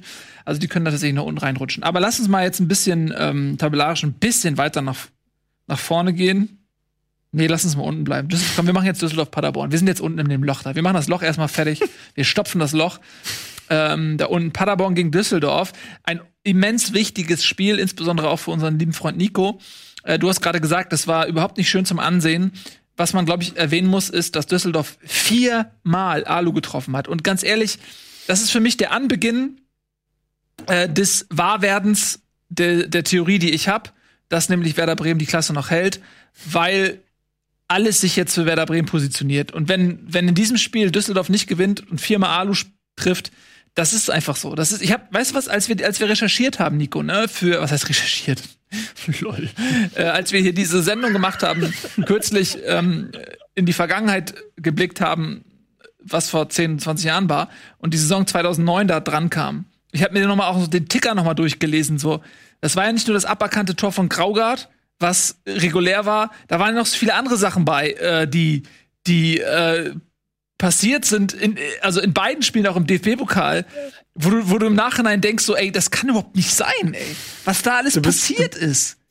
Du bist gerade wie so jemand, der sich so die Ellbogen aufgeschoren hat oder sich richtig mit dem Fahrrad auf die Fresse gepackt hat. Und das hat so sechs Wochen gedauert, bis die Kruste so langsam fallen. Jetzt gehst du gerade mit dem Finger wieder rein ja. und pulst das einmal so kurz vor Fertigstellung einmal so ab, damit die Wunde wieder groß ja. ist. Aber ich habe das nur Ab herangezogen, um zu sagen, dass ich glaube, dass, dass Bremen irgendwie ähm, im, im Bunde ist mit dem Schicksal. Also sagen wir mal, ich will, ich, Bremen ist heute, da muss man nicht drüber reden. Ich, ich finde das aber, ich gebe dir insofern recht, als dass es Düsseldorf sich auf jeden Fall in den Hintern beißen wird, weil die ja, ja. Ähm, einen Paderborn hatten, das äh, jetzt nicht wirklich nach äh, Auswärtssieg geschrien hat. Und dann, äh, wenn du dann viermal Pfosten triffst, dann brauchst mhm. du drei Punkte und die hast du nicht. Das wird denen, also hoffentlich in Anführungsstrichen noch Probleme machen. Ja, jetzt bist du an dem Punkt, wo du immer hoffst, dass die Konkurrenz verliert. Ich kenne das so gut ja, ähm, natürlich, aber was das ist die einzige Chance, die ich noch habe, ja. so an der Stelle. Also, ja, ich meine, ihr habt auch noch aus eigener Kraft. Guckt ihr mal Köln an, ähm, die innerhalb von äh, einem halben Dutzend Spielen auf einmal von einem sicheren Abstiegskandidaten äh, von Europa träumen dürfen. Also das ist, das ja. kann halt auch echt schnell gehen. Ähm, aber ja, für Paderborn war es vielleicht die letzten Spielen, dann geht Wie bitte? Dann brauchst du nur sieben Siege aus zehn Spielen, dann geht das. Ja. Für Paderborn ist es wahrscheinlich die letzte Chance gewesen, glaube ich. Ne? Ähm, also da könnte man jetzt, also ich meine, es sind immer nur noch sechs Punkte, aber es wird immer schwieriger. Mhm. Ja? Spielt Paderborn noch gegen Werder, ja, oder? Das steht noch an irgendwann. Mhm, ja, auch noch. Ähm, ich fand das auch, das war ein ganz seltsames Spiel. Ich, das ist so ein, wirklich ein Spiel, wo ich gesagt hätte, das wäre, hätte man es im März ausgetragen, ganz anders ausgesehen. Weil da auch ja gar kein Zug in der ersten Halbzeit da war bei beiden Teams. Und genau. ähm, weil auch Paderborn, die ja eigentlich bekannt dafür sind, wirklich Vollgas zu geben und halt dieses offensive Spiel zu machen, die haben ja gar nichts gezeigt über weite Strecken. Und dann war es Düsseldorf, die auch schon vor der Pause, habe ich sie immer gelobt für ihre gute Spielanlage, haben sie jetzt auch wieder bei Zeiten gezeigt. Aber die hatten jetzt wieder mal Pech. Das ist jetzt, glaube ich, das ähm, fünfte Unentschieden oder das sechste Unentschieden unter Trainer Rösler. Das hätte ganz anders ausgesehen, wenn sie ihre Chancen besser nutzen würde, aber da fehlt momentan einfach wirklich ein Verwerter vorne drin. Mhm. Seit Hennings nicht mehr trifft, ja. nichts an Punkten, ja. an Toren. Der ist schon seit Wochen ohne Torerfolg. Das wäre so wichtig gewesen. Die wären halt dann nachher mit auf zwei Punkte und auf drei Punkte an die Eintracht gerannt, äh, dran. Dann hätte sich, glaube ich, niemand darüber beschweren dürfen, dass Etienne sich äh, pessimistisch äußert. Ja. Aber so. Ja, also jetzt wieder, kann jetzt Werder heute einen ganz, ja. ganz wichtigen Sprung machen. Das war eine Riesenchance äh, für Düsseldorf, ähm, sich auch ein bisschen abzusetzen, wenn, wenn Bremen heute gegen Leverkusen, was eigentlich erwartbar wäre, gerade weil Leverkusen nämlich noch was zu gewinnen hat, nämlich ähm, Champions League-Teilnahme ähm, dann, wenn, wenn, wenn Bremen heute auch verliert, die hätten sich dann wirklich äh, auf sieben Punkte oder was absetzen können. Das wäre schon ein Big Play gewesen. Aber okay, Und, hätte, äh, wäre, wenn. Aber Ant, man muss trotzdem noch, Ant, ähm, war bei Antwi hatte, der diese Riesenchance hatte, die man auch nochmal erwähnen muss. Die, glaube ich, wenn wir jetzt nicht Corona-Zeit hätten, mhm. wäre in jedem Jahresrückblick drin, diese, und wer würde alle drüber reden, wie er das Ding aus fünf Metern nicht ins Tor, nicht aufs Tor bringt. Mhm. Ja, der, ich weiß, ich glaube, wer war es, der diese, diese Riesenchance hatte, das Ding. Gar nicht vor Augen. Ding. Ich habe dieses Hofmann-Ding mal vor Augen. Das Hofmann-Ding war auch riesig, aber ja. Ja, also das, das ist für mich der erste. Da war, da war es halt, da war es beim Stand von 3-1, ja. da war es relativ egal. Äh, der hat so wirklich, Ball kommt von links rein, er ist aus fünf Metern rein. Ist ein schwieriger Ball, schwierig zu nehmen, immer so von außen, aber er kriegt ihn halt, schießt ihn drei Meter übers Tor. Ja. Schwierig. Oder ist das die Geschichte, wo der, wo der so reingegrätscht ist? War das das? Ja, so halb rein. Es war, ja. gab ja Spieler da, aber er hat das Ding auch. Ja, ich wollte gerade sagen, das war, das war, der war schon, da war das Hofmann-Ding noch ein anderes Kaliber. Ja, das war ein anderes Kaliber, nur ja. da war es halt egal. Ja. Ähm, nun gut, also äh, äh, Abstiegskampf bleibt unglaublich spannend. Bremen könnte der absolute Gewinner werden, äh, wenn sie heute gegen Leverkusen gewinnen. Da können wir ja später noch ein bisschen drüber reden. Dann lass uns mal den Keller hier noch ein bisschen ähm, zu Ende bearbeiten. Was ist das Keller, Kellerigste, was wir hier noch anzubieten haben? Köln gegen Mainz? Vielleicht? Machen Auf jeden Fall. Mainz Köln ist ja auch noch im Rennen. Köln gegen Mainz weiter als 15. Köln ist ja ein bisschen raus schon. Ähm, ja, Köln 2-0 geführt. Die haben da ähm, angefangen, wo sie aufgehört hatten, nämlich ja, ne, auf eine beeindruckende Art und Weise äh, die Spiele zu gewinnen. Und ähm, was ist dann nach dem 2-0 passiert? Ich hab's nicht gesehen. ähm, ich würde sagen, das 2-0 war an sich schon etwas ähm, glücklich will ich nicht sagen, aber sie haben halt die zwei Chancen genutzt, die sie hatten. Mhm. Und ansonsten waren sie relativ passiv geblieben in, dieser, in diesem Spiel, haben nicht viel angeboten. Dann hat Mainz dann irgendwann mal beschlossen, okay, jetzt drehen wir mal ein bisschen auf. Haben dann auch in der Pause gewechselt, haben dann später auch noch mal einen Dreifachwechsel sogar, glaube ich, gemacht. Mhm. Und die haben, die haben ordentlich dann ähm, was draus gemacht. Und sie haben es dann einfach verpennt selber. Also Köln, ich hatte mich hat sehr stark gewundert, wie passiv Köln aufgetreten ist, schon vor dem Ausgleichstreffer, aber dann das 2-2 hat es ja dann einmal versinnbildlich, das ganze Spiel. Wo Kunde an den Ball kommt am Mittelkreis und dann da einmal komplett geradeaus quer in Richtung Tor läuft, äh, einmal gerade durch Richtung Tor läuft und niemand ihn so richtig stört. War ein geiles Solo, war aber auch ganz schwach verteidigt und dann haben sie Kölner sich die Punkte damit selber hergeschenkt. Ja. Und für Mainz ist das ähm, sehr wichtiger Punktgewinn. Tabellarisch auch. Ähm, auch moderalisch vor allen Dingen, wenn du von 2-0 ja. immer wieder kommst auf 2-2, das ja. kannst du als Trainer dann auch nutzen für die Mannschaft. Könnten den Abstand auf Düsseldorf hm. dadurch halten bei vier Punkten und ja, das ist hm. tatsächlich, weil Mainz steckt da auch noch schön mittendrin. Hm. Ähm, da ist wirklich noch nichts entschieden. Also bis Platz 14 kann jeder noch realistisch absteigen. Gut, dann machen wir weiter. Ähm, finde ich mit äh, ja Hertha ist ja auch noch so ein bisschen damit drin. Oh, Frankfurt hat eigentlich ja, komm, wir machen mit Frankfurt weiter. Du hast ja eigentlich schon ein bisschen was dazu gesagt. Ähm, aber Frankfurt ist jetzt tabellarisch als 13. Ist, ist jetzt einfach dran. Ähm, das Spiel war eigentlich nach 35 Sekunden oder so entschieden, ne? Ähm, ja gut, da war das erste Tor war nach nach 35 oder 38 Sekunden irgendwie so und dann zwei, drei Minuten später, ich weiß gar nicht mehr. Ähm, das 2-0 war nach, sieben, nach der siebten Minute und dann war eigentlich im Prinzip schon die Luft raus. Und beide Tore waren so, sind natürlich so gefallen, dass du das Gefühl hattest, die haben noch gar nicht gecheckt, dass es losgeht. Also, äh, das waren natürlich super schlecht verteidigte Tore. Ähm, ja, also ich, ich finde nicht, dass es Zweckpessimismus ist, sondern ich sehe es wirklich einfach meiner Meinung nach sehr realistisch, dass die Eintracht einen ziemlich schlechten Fußball spielt und zwar seit Monaten. Ähm, ist jetzt die vierte Niederlage in Folge. Wahrscheinlich kommt am Samstag die fünfte dazu. Was mich aber wirklich einfach erschreckt, ist einfach auch wieder gespielt wird. Du hast dann einen Ilsanker auf der 6, du hast einen So, der wieder mal katastrophal gespielt hat, einen Rode, der völlig außer Form ist, Kamada, der schlecht. Also es sind so viele Leu Spieler außer Form, es kommt überhaupt kein Spielfluss hin. Es wird eigentlich entweder auf Dost lang gespielt, in der Hoffnung, dass er den irgendwie verlängert, oder Ball zu Kostic und hoffentlich kann er was machen. Das ist der, mehr gibt es momentan nicht. Ähm, ich verstehe nicht, warum Hütter lauter Spieler auf Position setzt, wo sie nicht hingehören. Endika auf der Linksverteidigerperson, Touré auf der Rechtsverteidiger. Du hast einen Chandler, du hast einen Danny da Costa, ähm, der letzte Saison 50 Spiele gemacht hat und plötzlich komplett in Ungnade gefallen ist. Keiner weiß warum. Man weiß nicht, was los ist, aber er spielt nicht mehr. Ähm, die Kaderplanung. Die Eintracht hatte so viel Geld wie noch nie zuvor. Das, das muss man sich einfach mal vorstellen, wen die und was, was die, die haben es wirklich geschafft, den Kader kein bisschen zu verstärken. Also klar, die mussten die Büffelherde äh, kompensieren, aber sie haben nur alte Säcke, die entweder verletzungsanfällig oder über den Zenit sind, geholt. Dann hast du in der Winterpause, du hast keinen Ersatz für Kostic, du hast keinen Rechtsaußen, äh, du hast keine rechtsoffensiven Spieler, ähm, du hast ein kreatives Loch in der Mitte und wen holst du Ilsanker? Einen absoluten Zerstörer. Also es ist, äh, es, ich verstehe ganz vieles nicht dazu. Die Ratlosigkeit von Hütter, der ganz komisch aufstellt, wurde auch gefragt, warum hast du nicht Hasebe äh, gebracht, der wenigstens ein bisschen Spiel Spielkultur mit reinbringt. Ähm, ja, also es ist, es gibt wenig Grundmeistern im DFB-Pokal gegen die Bayern im, in der Europa League zu Hause 0-3, glaube ich, gegen Basel verloren, also im Prinzip aus allen Wettbewerben raus. Die Frage ist ja, wo soll der Optimismus herkommen? Ähm, natürlich ist das Torverhältnis noch um einiges besser als, äh, als bei den anderen Kandidaten. Aber ähm, ich muss ganz ehrlich sagen, der gerade der Bonus, die Heimstärke mit dem, dem Publikum zu Hause fällt ja jetzt auch noch weg. Also äh, ich kann mir schon vorstellen, dass, ähm, dass das zumindest noch spannend wird am Ende. Und äh, wir spielen noch gegen Bremen. Oh, wann denn? Äh, das ist halt dieses Nachholspiel. Wann ist das?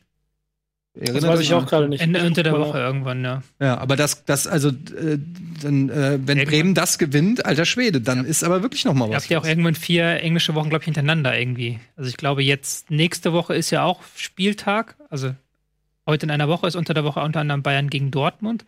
Dann die Woche da drauf ist dann entweder Pokal oder das Spiel gegen Bremen. Dann die Woche darauf wieder. Dann die Woche darauf wieder eine englische Woche in der Bundesliga. Dann die Woche darauf Pokal. Also das ist wieder eine ordentliche ähm, ordentliche englische Wochenansammlung für Frankfurt. Ja, also mir fehlt, also ich hoffe es nicht, ist natürlich noch sind wir besser, stehen wir besser da als ein, äh, Werder Bremen hätte gerne unsere Punktzahl, unser Torverhältnis. Aber es geht ja auch immer so ein bisschen um, um die Form und um das, was man so dann auf dem Platz sieht und so. Und das gibt mir wirklich, wirklich zu bedenken, weil das ist halt jetzt, ich war, ich habe so viel grottige Spiele die Saison gesehen. Äh, Union Berlin das Spiel oder so. Äh, mir, mir fehlt ja wirklich, äh, fehl, äh, ich bin sehr, sehr, sehr frustriert, muss ich sagen. Das Ding ist, wenn ich auch eine Mannschaft ausgewählt wenn ich immer gefragt wurde, welche Mannschaft glaubst du, hat jetzt Probleme mit diesen Heim, dass es keine richtigen Heimspiele mehr gibt, hätte ich Eintracht gesagt. Einfach erstens, weil sie in der Auswärtstabelle letzter sind, äh, weil sie auswärts diese Saison nicht punkten. So, die haben ihre meisten Punkte zu Hause gemacht, das ist nun mal so. Und du hast es ja auch am Wochenende gemerkt, dass ohne Publikum funktioniert halt dieses nach vorne gehen nicht. Da funktioniert ja auch nicht mehr dieses, diese Griffigkeit, dieses aggressive im Spiel gegen den Ball. Das funktionierte erstens nicht mehr, weil du kein Publikum hast und zweitens lagen sie nach sechs Minuten hinten, sodass äh, Borussia Mönchengladbach dann gesagt hat, Edgy Badge, ihr habt ja den Ball, macht mal irgendwas Aufgabe damit. für dich, check mal bitte ab, in wie vielen Spielen die Saison die Eintracht einen Rückstand aufholen musste. Vielen wahrscheinlich. In sehr, sehr vielen. Ich, ich kann jetzt die Zahl nicht sagen, aber gefühlt jedes zweite oder noch mhm. mehr. Ähm, meistens ist es dann so, dass sie in der zweiten Halbzeit besser spielen. So war es jetzt auch, wenn wir mal aufs Spiel kommen gegen Gladbach. Da haben sie eigentlich dann ganz okay ins Spiel gefunden, haben versucht, den Ball laufen zu lassen, hintenrum ruhig aufzubauen. Man muss allerdings auch sagen, dass Gladbach nur so viel gemacht hat, wie dann eben noch nötig war. Mhm. Haben dann auch noch mal einen Elfmeter gekriegt, äh, der äh, mindestens äh, streitbar ist, finde ich. Ähm, dann stand es 3-0 und dann hat die Eintracht noch mal ein Tor geschossen, das dann keinen mehr interessiert hat. Ähm, na klar muss man sagen, dass Gladbach auch eine, wirklich eine Top-Mannschaft diese Saison hat, die auch super eingestellt war, die, die ähm, einfach einen tollen Fußball auch spielen diese Saison. Ähm, aber ja. ja, über die muss man ja auch mal kurz eben sprechen, denn die ja. sind sehr, sehr gut gestartet. Also wirklich nicht nur aufgrund des frühen Tors, sondern eben auch was danach kam. Bei denen hatte man das Gefühl, die haben Bock, so, die sprühen vor, vor ähm, Aufbruchstimmung. Mhm. Ähm, bei, bei Eintracht hatte man das Gefühl nicht. So, da, das war sehr ein bisschen schlafnasig so. Man hatte das, wusste nicht so, okay, die brennen jetzt nicht mehr. Ich kann es verstehen, weil, wie du es richtig analysiert hast, zumindest die Bundesliga-Saison ist scheinbar vorbei. Vielleicht rutschen sie noch mal weiter rein. Ähm, aber spätestens, wenn sie noch ein, zwei Mal gewinnen, dann sollte die Saison für die beendet sein, sozusagen. Ähm, dann geht in beide Richtungen nichts mehr. Und ja, Euroleague. Äh, ich weiß gar nicht, wie ist die Situation, wie ist denn die Situation in der Schweiz? In der Schweiz? Da sollte die Liga auch wieder fortgeführt werden, aber da gab es ja dann auch Probleme mit dem, dass einzelne Teams gar nicht wollten. Hat halt nicht auch ein, irgendein Präsident seine halbe Mannschaft entlassen oder sowas, gab es ja auch. Hm. Ja, das ist, das ist der von, oh, wie heißt denn der von FC Sion? Das ist so ein ganz verrückter Vogel. Ja. Der hat das schon ein paar Mal gemacht, der hat auch schon äh, Trainer willkürlich gefeuert und in der ganzen Saison über. Und jetzt hat er die alle äh, rausgeschmissen, weil die die Kurzarbeit nicht unterschreiben wollten, glaube ich. Und dann hat er sie einfach alle rausgeschmissen. Ähm, da hat er auch kein Problem mit. Und dann haben die geklagt ich und so. Bin mir also, erstens wie gesagt, noch nicht sicher, dass die Europa League weitergeht und dass die Champions League weitergeht, aber das ist ja, hatten wir vorhin schon. Und das war nur ein kurzer, kurzer Nebensatz. Dein, dein, deine ähm, Eintracht-Optimismus in Ehren, aber ich bin mir auch nicht sicher, ob die nicht ja. noch da unten reinrutschen. Weil die sind wirklich, ich habe es ja gesagt, die sind außer Form immer noch und bis jetzt haben wäre das die einzige Mannschaft, die mich da noch Lügen strafen kann. Ansonsten haben alle Mannschaften, die vor Corona scheiße ausgespielt haben, haben jetzt auch scheiße gespielt. Alle Mannschaften, die vorher gut gespielt haben, auch vor, haben jetzt gut gespielt. Wir haben englische Wochen, das ist ja auch nochmal, das Kraft raubt und halt überhaupt gar kein Momentum mehr jetzt drin. Da kann das schon mal passieren, wenn Düsseldorf endlich mal die Tore macht, die sie machen können, dass dann plötzlich zwei Punkte nur noch sind auf den äh, Relegationsrang und dann geht ja die Düse unten. Mhm. Und gut, du hast noch mit Augsburg Mainz andere Mannschaften, die vielleicht noch schwächer sind, aber ich kann mir schon vorstellen, dass ja. Frankfurt eher nach unten schauen muss. Ja, schauen wir mal. Ich meine, vielleicht, vielleicht wird es ja noch mal spannend. Also, äh, ich, ich fände es jetzt auch okay, wenn, wenn, wenn Bremen und Frankfurt sich da unten nochmal kabbeln, einfach um euch beide, so ein bisschen so für den Entertainment-Faktor. Ich glaube ich glaub's halt einfach nicht. Ich glaube nicht, dass Eintracht absteigt. Ich Aber der, einfach nicht. Der, der Unterschied ist ja auch immer Vereine, die mit äh, der Einstellung reingehen oder wissen, bei uns geht es um Klassenerhalt. Das ist ja auch ein bisschen das, worüber wir bei Bremen gesprochen haben. Nur bei Bremen dürfte es sich mittlerweile ganz klar manifestiert haben. Bei der Eintracht hat äh, vor dem Spiel Freddy Bobic immer noch gesagt, man schiele auf Platz 8. Also da siehst du ja, wie ähm, wie weit teilweise dann die eigene Realität noch von der Realität auf dem Platz entfernt ist. Und das könnte unter, das könnte durchaus ein Verhängnis werden, wenn die Spieler glauben, also mit Abstiegskampf, wenn die so denken wie Nils. Ey, ganz ehrlich, aber die Chancen, ne, dass der HSV gegen einen von euch beiden in der Relegation spielt, ist. Hast du Angst vor, ne? Ich habe da keinen Bock drauf, ne? Ich habe da auch keinen Bock. Ich habe überhaupt gar keinen Bock. Ich meine, du hast wahrscheinlich grundsätzlich keinen Bock auf Relegation, aber ich habe noch weniger Bock, auf, gegen, gegen, gegen einen von euch zu spielen. Annehmen kann. Ja, das ist ja auch mega unangenehm, weil. Also, ähm, wie soll ich das denn redaktionell darstellen? Das, äh, aber Egal. Äh, ich glaube auch nicht, dass der HSV Relegation spielt. Ähm, dass wir alle glauben. Wir glauben alle aneinander wir alle vorbei. Glauben. Ja, wir glauben wirklich alle aneinander vorbei. Das aber es ist, das ist ja auch das Schöne am Fußball, ja. dass man so seinen, seinen eigenen Film guckt. Nächsten Gegner von Frankfurt sind Bayern München, SC Freiburg und VfL Wolfsburg. In Wolfsburg. Mhm. Das ist nicht easy. Und dann Bremen. Sagen wir mal so, also ich glaube, ich glaube, also ich würde da die 2% dazugeben, wenn Werder Bremen das macht, was sie machen müssen, und das ist so schnell wie möglich Punkte sammeln und Düsseldorf einholen, dann ist Frankfurt in, in Reichweite, da bin ich mir ziemlich sicher. Gut. Ich will, es liegt mir nicht zu spekulieren und in die Zukunft zu schauen. Das ist nichts, was ich hier gerne mache. Ähm, deswegen ähm, schauen wir einmal ganz kurz nach oben. Für Gladbach war das ein ähm, immens wichtiger Sieg. Zum einen natürlich für die Moral, weil man, glaube ich, jetzt wirklich mit einem guten Gefühl ähm, in die übrigen Geisterspiele gehen kann. Ähm, aber auch tabellarisch, weil man eben durch den Punktverlust von Leipzig auch jetzt noch mal auf Platz 3 vorgerückt ist. Man sitzt Dortmund im Nacken, hat aber auch Leverkusen im selbigen.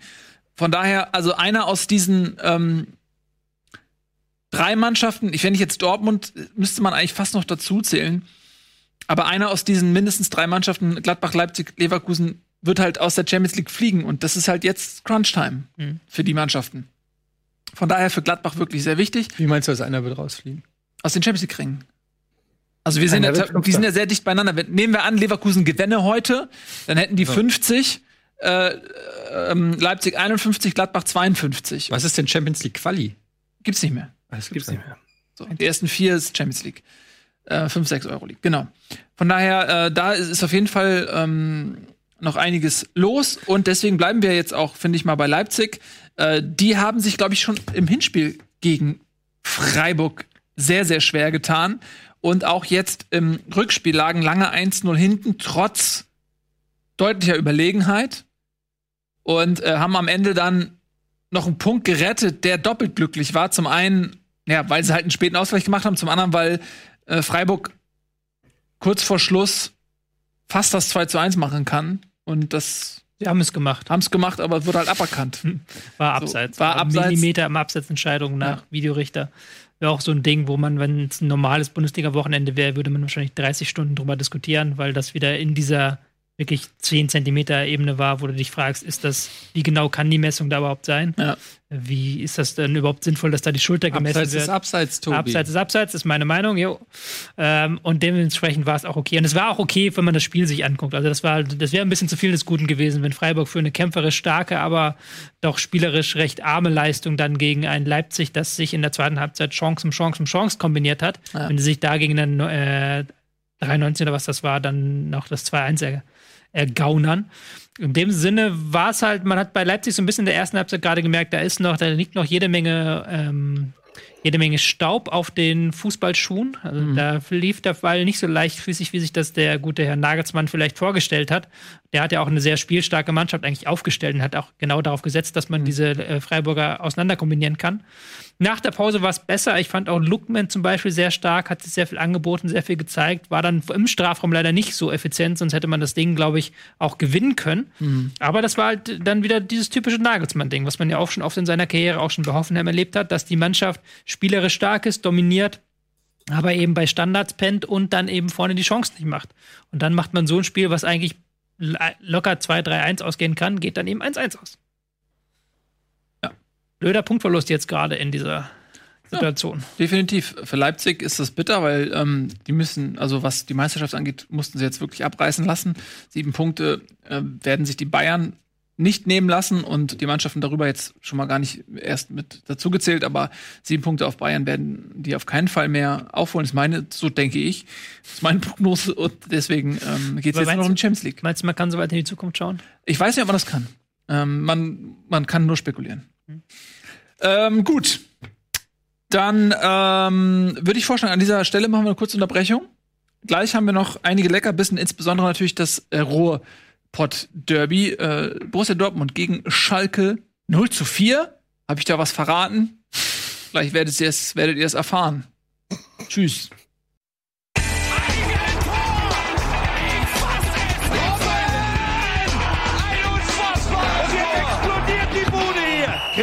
Mir denn nicht zu viel. Das ist ein guter Mann.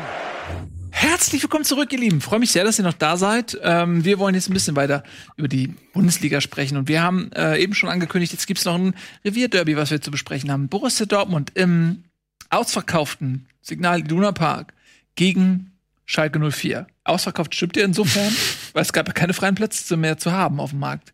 Das ist Ne? in der Tat korrekt. Ja. So, Was? Mhm. Okay, vielen Dank, dass wir drüber gesprochen haben. Ja, also, ähm, das war ein Derby für Schalke zum Vergessen. Ähm, Dortmund in allen Belangen die bessere Mannschaft, spielfreudig, ähm, torgefährlich und Schalke, ja, individuelle Fehler, äh, kaum Offensivkraft. Das war wirklich sehr, sehr eindeutig.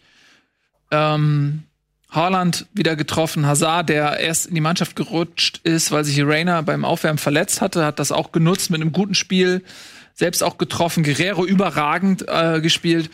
Äh, also das war ähm, äh, eine Dortmunder Mannschaft, die trotz des Ausfalls zweier wichtiger Säule, Säulen, nämlich Emre Can äh, und äh, Witzel, ja, einfach überragend gespielt hat. Und Schalke hatte nicht auch eine Chance.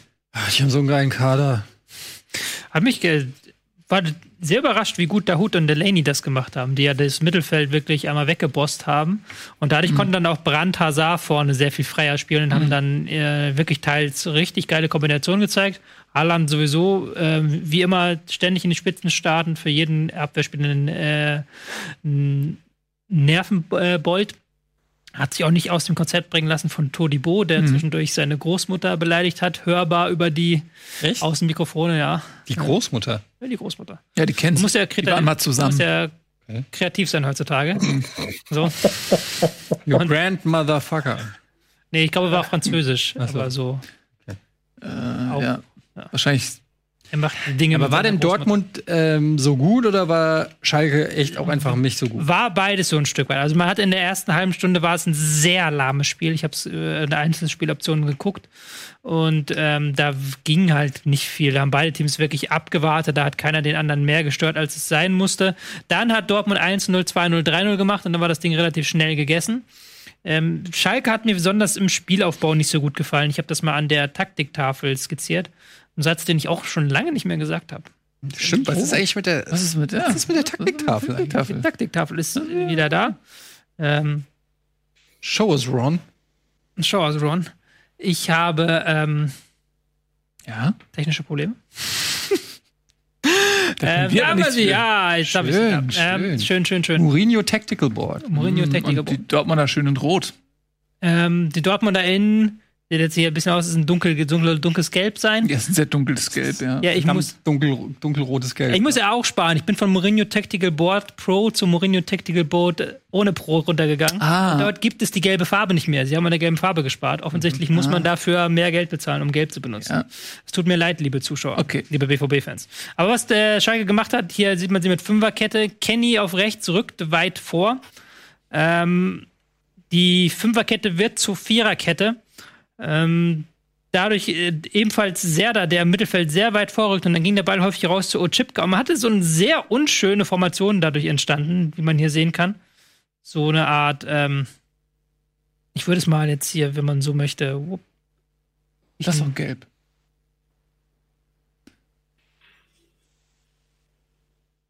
So. Warum analysierst du nicht mal unseren Pro-Clubs-Match Äh, man sieht das hier sehr gut im 4-1-5 sozusagen. Ich glaube nicht, dass das unbedingt so gewollt war. Die Idee war, glaube ich, dass man hier auf links so eine kleine Überzahl schafft mit Serda, der weit vorrückt und dann den Verteidiger bindet. Aber man hat dann eben eine riesige Lücke gehabt, größtenteils im Mittelfeld. Und die hat man überhaupt nicht überspielt bekommen. Man, äh, der einzige Weg für Otschipka war meistens der lange Ball. Ähm, auf Raman jetzt nicht die beste Idee. Raman ist jetzt nicht der Kopfballstärkste, hat sich auch gegen Hummels dann nicht unbedingt hervorgetan. Und ähm, ansonsten konnte man den Ball nur wieder hinten laufen lassen und das Spiel lief so weiter. Da hat mich sehr stark gewundert, dass man so eine Formation setzt, ohne zentrales Mittelfeld so wirklich. Ähm, das hat Dortmund sehr viel besser gemacht in diesem Spiel. Guter Gag von Hip-Hop-Guru. Bei Mourinho Tactical Board dürften doch offensive Aufstellungen gar nicht möglich sein. Fände ich ganz lustig. Aber wäre da Gregoritsch nicht die bessere Variante gewesen? Kam ja dann zur Pause, glaube ich, auch tatsächlich. Oder wenn ich, bin ich da jetzt gerade. Nee, der kam nicht. nicht. kam nicht. Äh, mir wäre während der Variante aber auch so, Gregoritsch gewinnt ja auch nicht zehn Topfballduelle gegen ähm, Hummels. Ich glaube, die Idee war wirklich, dass man das irgendwie hinbekommt, Dortmund auf die linke Seite darauf zu locken, auf Utschipka und dann ähm, das durchspielen kann. Aber das hat Dortmund ist da nicht drauf reingefallen, sagen wir es mal so. Dortmund war passiver, als, als man es erwartet hätte wahrscheinlich. Und wir haben auch relativ schnell nach dem 1-0 auch gesagt, okay, wir müssen jetzt hier nicht die frühzeitig stören. Wir können das ja locker flockig mit ein bisschen defensiver Leistung runterspielen. Wenn es gut geht, feiert man sie dafür. Wenn es nicht gut geht, sagt man ja, warum so passiv? Warum habt ihr aufgehört nach dem 1 zu 0? Ja, so, so ist das halt. Ja, aber äh, Dortmund, das war schon beeindruckend. Also die sind wirklich sehr, sehr gut zurückgekommen. Muss man auch sagen, Dortmund war sehr effizient auch an diesem Arten. Ja, aber auch spielfreudig. Der ja, so ein Brand, was der Julian, der Julian, was der äh, gemacht hat. Ja. Äh, äh, Haaland, äh, Hazard, das war äh, schon prima. Ähm, der Hut ist für mich so ein, da denke ich mal, als der damals aus Gladbach gekommen ist, da so ein talentierter junger Mann, so technisch stark und so. Der wird abgehen. Und der ist in Dortmund, tritt er immer nur in Erscheinung, wenn vor ihm zwei Leute verletzt ausfallen oder so. Äh, ja, man muss sagen, er hatte viele Chancen auf Dortmund tatsächlich, hat da aber wirklich dann nicht überzeugen können. Und äh, mittlerweile ist die Konkurrenz mit Witzel, Emre, Can ähm, natürlich auch enorm groß. Also, ich halte viel von dem. Ich würde mich freuen, wenn der zum Beispiel mal bei der Eintracht anheuern würde. Ja, vielleicht geht er nach Leverkusen oder so. Für Harvards. Würde ja, das ist ja kein Ersatz für. Warten wir mal ab, wie es weitergeht. Jetzt, der hat erstmal eine gute Leistung jetzt gezeigt und mal ja. gucken, wie lange Witzel und Schan Also ich glaube, auf jeden Fall wird er gehen nach der Saison, weil es bringt ihm ja auch nichts bei Dortmund. Ich glaube, ich glaube hm. derzeit wird niemand freiwillig unbedingt irgendwo hingehen. Ja. Weil ich glaube, egal, egal wo du hingehst, du wirst Gehaltseinbußen mitnehmen. Ich glaube, hm. das wird ein spann spannender Sommer, aber ich will natürlich auch nicht in die Zukunft blicken. Das, du darfst aber eins nicht vergessen, dass dadurch, dass die ähm, WM EM? EM verschoben wurde. E ja, EM. EM verschoben wurde, mhm. ergeben sich ja für viele Spieler auch noch mal vielleicht neue Chancen, mhm. die sie äh, nicht hatten. Also gerade so Spieler, die keine Rolle gespielt haben und äh, schon gedacht haben, weiß ich nicht, National Nationalmannschaft ist kein Thema mehr, könnten ja noch mal bei einem anderen Verein vielleicht noch mal auf sich aufmerksam machen. Ne? Das ist auch wieder wahr. Also keine Ahnung, aber wir werden sehen. We will see. Gerade bis Aber ich stimme zu, der Hut ist eigentlich ein klasse Spieler, der, glaube ich, sehr viel Selbstvertrauen braucht, sehr viel Zuspruch ja. braucht, um seine Leistung abzurufen. Ist auch noch jung, oder? 24 oder sowas. Ja, ja aber der ist, der ist sehr jung, aber er ist natürlich so ein bisschen in der Entwicklung stehen geblieben, ne? Dadurch, dass er eben auch nicht so viel spielt. Er, dadurch ist er auch nicht so in Erscheinung getreten einfach. Du hast ihn einfach nicht so oft gesehen. Aber immer wieder, wenn er spielt, denke ich mir, das ist echt, der hat, der bringt vieles mit einfach. Ähm, das ist so schade, dass man, dass der so oft auf der Bank versauert in dem Alter. Ja. Ja, mal gucken. Vielleicht kann er jetzt ja ähm, seine Chance noch mal besser nutzen. Ja, auch das äh, können wir noch mal kurz tabellarisch so ein bisschen äh, einordnen. Für Dortmund war das ein sehr wichtiger Sieg, nicht nur weil es das Derby war, sondern weil man auch an Bayern dran bleibt. Und man hat ja noch das direkte Spiel gegen die Bayern. Ich glaube zu Hause, ne? was natürlich jetzt so ein bisschen schade ist ohne Fans. Aber bei einem Sieg wäre es ein Punkt. Also die Meisterschaft ist noch nicht beendet. Morgen ja. in einer Woche können sie das ja. machen. Und auch das so Torverhältnis, ne? Da war auch nicht. Zehn Punkte, äh, zehn Tore hinter den Bayern. Also jedes Tor könnte theoretisch am Ende auch einen Unterschied machen. Also hm. hoher Sieg ist auch nicht schlecht. Genau. Sehr schön. Okay, dann haben wir noch ähm, den Tabellenführer. Und, äh, Union, hätte ich mal gesagt. Die Bayern in äh, Berlin gespielt gegen Union. Ja, also es war souverän, überlegen, zu keinem Zeitpunkt gefährdet. Am Ende nur 2 zu 0, weil die Bayern dann vielleicht nicht ganz so wild und ähm, euphorisch durchs Stadion gefegt sind, wie vielleicht die Dortmunder. Aber es war eigentlich ein nie gefährdeter Sieg. So ein bisschen Sobotisch, so ein bisschen unglücklich in dem Spiel, einmal den Elfmeter ähm, verschuldet und dann durch einen Fehlpass dann auch, glaube ich, das 2-0 eingeleitet, ne? Mhm. Das war nicht sein Tag. Interessant, dass der 80 Millionen Mann nicht spielt. Also der war ja verletzt, mhm. aber mittlerweile müsste er ja fit sein. Aber jetzt ist wieder Boateng vorne irgendwie, oder? Also von Hernandez hat man doch. Von Hernandez meinst du, ne? Ja, mhm. Ich meine, wer für 80 Millionen Innenverteidiger holt, da denkt man doch, der wird auch spielen. Ja, sollte man meinen. Vor allem, wenn der andere auf dem Abstieg, Abstell gleich. Wenn man, wenn der andere versucht wird, irgendwo, wenn man den irgendwo unterbringen will, egal wo, Hauptsache weg. Das ist, erstaunt mich auch ein bisschen. Liegt das an der Stärke Boatengs oder liegt das daran, dass Hernandez noch nicht da ist, wo er sein kann? Oder, oder ist er vielleicht Gute Frage. Habe ich jetzt auch ein bisschen überschätzt? Möglicherweise liegt es an der Körperlichkeit von Boateng, weil der ist ja groß. Hernandez glaube ich nicht so groß. Hernandez und Alaba wäre auf jeden Fall nicht die. Wäre halt eine kleine Innenverteidigung, wo du dann vielleicht Probleme kriegen könntest durch hohe Bälle. Auf der anderen Seite wusste man das ja vorher, dass man sich da jetzt keinen riesen Hühnen geholt hat, sondern offensichtlich mit einer Idee dahinter. Ja, vor allem, wenn Süle zurückkommt, ähm, ja. Dann hast du ja einen Platz weniger noch in der Innenverteidigung. Dann musst du mal gucken, weil dadurch, dass Davies so aufgeblüht ist, ähm, hast du ja im Prinzip noch mehr Gedränge, weil Alaba ja auch oft Innenverteidiger spielt. Äh, wenn dann Süle, Alaba, Boateng, Hernandez, Pavard spielt zwar rechts jetzt, ne, aber ist theoretisch auch ein Innenverteidiger.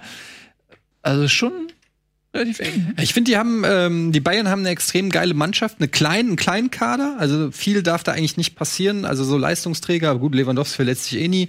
Ähm, ja gut, war gerade lange verletzt, aber durch die war Pause lange verletzt. Drei genau. Spiele oder so.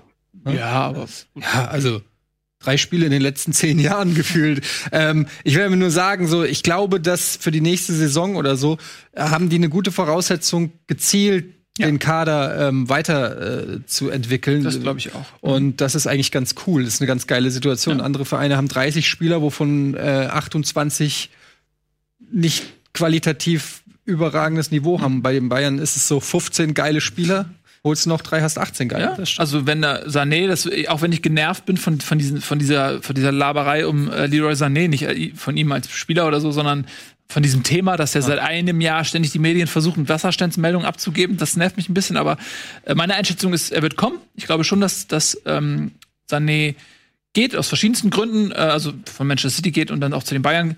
Und dann hast du da noch mal eine Waffe mehr. Ähm, Müller, der wieder in Form ist.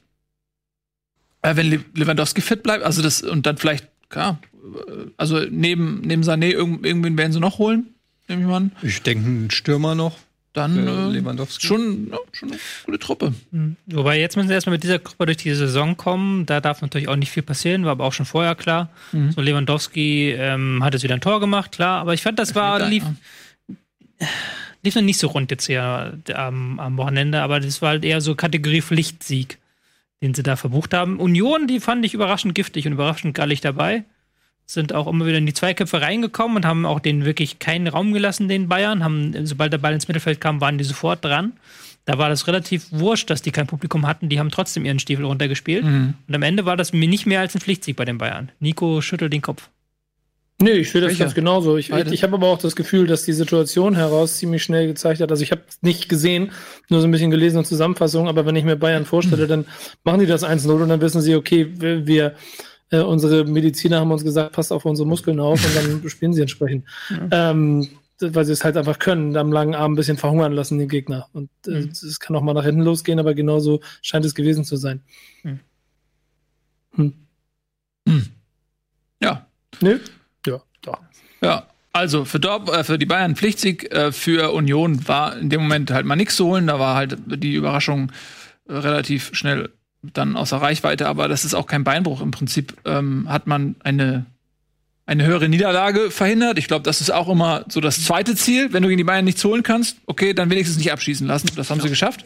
Ist wirklich so, ne? Dass man, dass man sagt so, ach komm, nur 2-0 geht ja. Ja, ja. glaube ich schon. Schon ekelhaft, oder? Wie ja. sich das so entwickelt ätzend. hat. Es ist wirklich ätzend, dass, dass du zufrieden bist mit einer niedrigen Niederlage. Für die Fans tut's mir leid natürlich nicht. Für welche? Für die von Union Berlin. Quasi. Ach so, dass sie sich so auf so ein Spiel gefreut haben. Ja, natürlich. Du hast du jahrelang quasi auf den Aufstieg gefreut oder das Heimspiel gegen Bayern München und dann irgendwie zwei Tage vorher wird's abgesagt ja. und dann wird's wiederholt. Und Dafür haben sie es nächstes, äh, nächstes Jahr wieder. Fact. Ne? Lifehack, sie spielen nächstes Jahr nochmal gegen Bayern. Ja. Wahrscheinlich dann am Anfang der die Bayern die Klasse halten. Am Anfang der Saison und dann dürfen noch kein Publikum rein. du bist so garstig. Ja, ja ähm, haben wir noch ein Spiel? Äh, sonst gehen wir gleich zur Vorschau über. Warte mal, Düsseldorf haben wir gemacht, Köln haben wir gemacht, Leipzig haben wir gemacht, Frankfurt. Hertha Union. haben wir noch nicht, oder? Äh, Hertha. Stimmt, Hertha, ihr habt völlig recht. Hertha. Ähm, Bruno Labbadia. Oh, oh, oh, oh. Ja, der ähm, hat ja beim HSV alles gelernt, was man als Trainer wissen muss. Und das hat er auch jetzt in Berlin zur Anwendung gebracht. 3 zu 0. Sein Auftaktsieg in Hoffenheim, die erschreckend schwach waren. Oder lag es daran, dass Berlin so stark war? Hoffenheim tut sich schon die ganze Saison lang schwer und so richtig verstehen tue ich es nicht, weil die kein Stürmer. Alle Stürmer verletzt. Ja, aber sie haben Offensivspieler. ein Bebu, ein Skoff, ein ähm, hier ein neuer, der Brun Larsen. Gut, der kam nur von der Bank.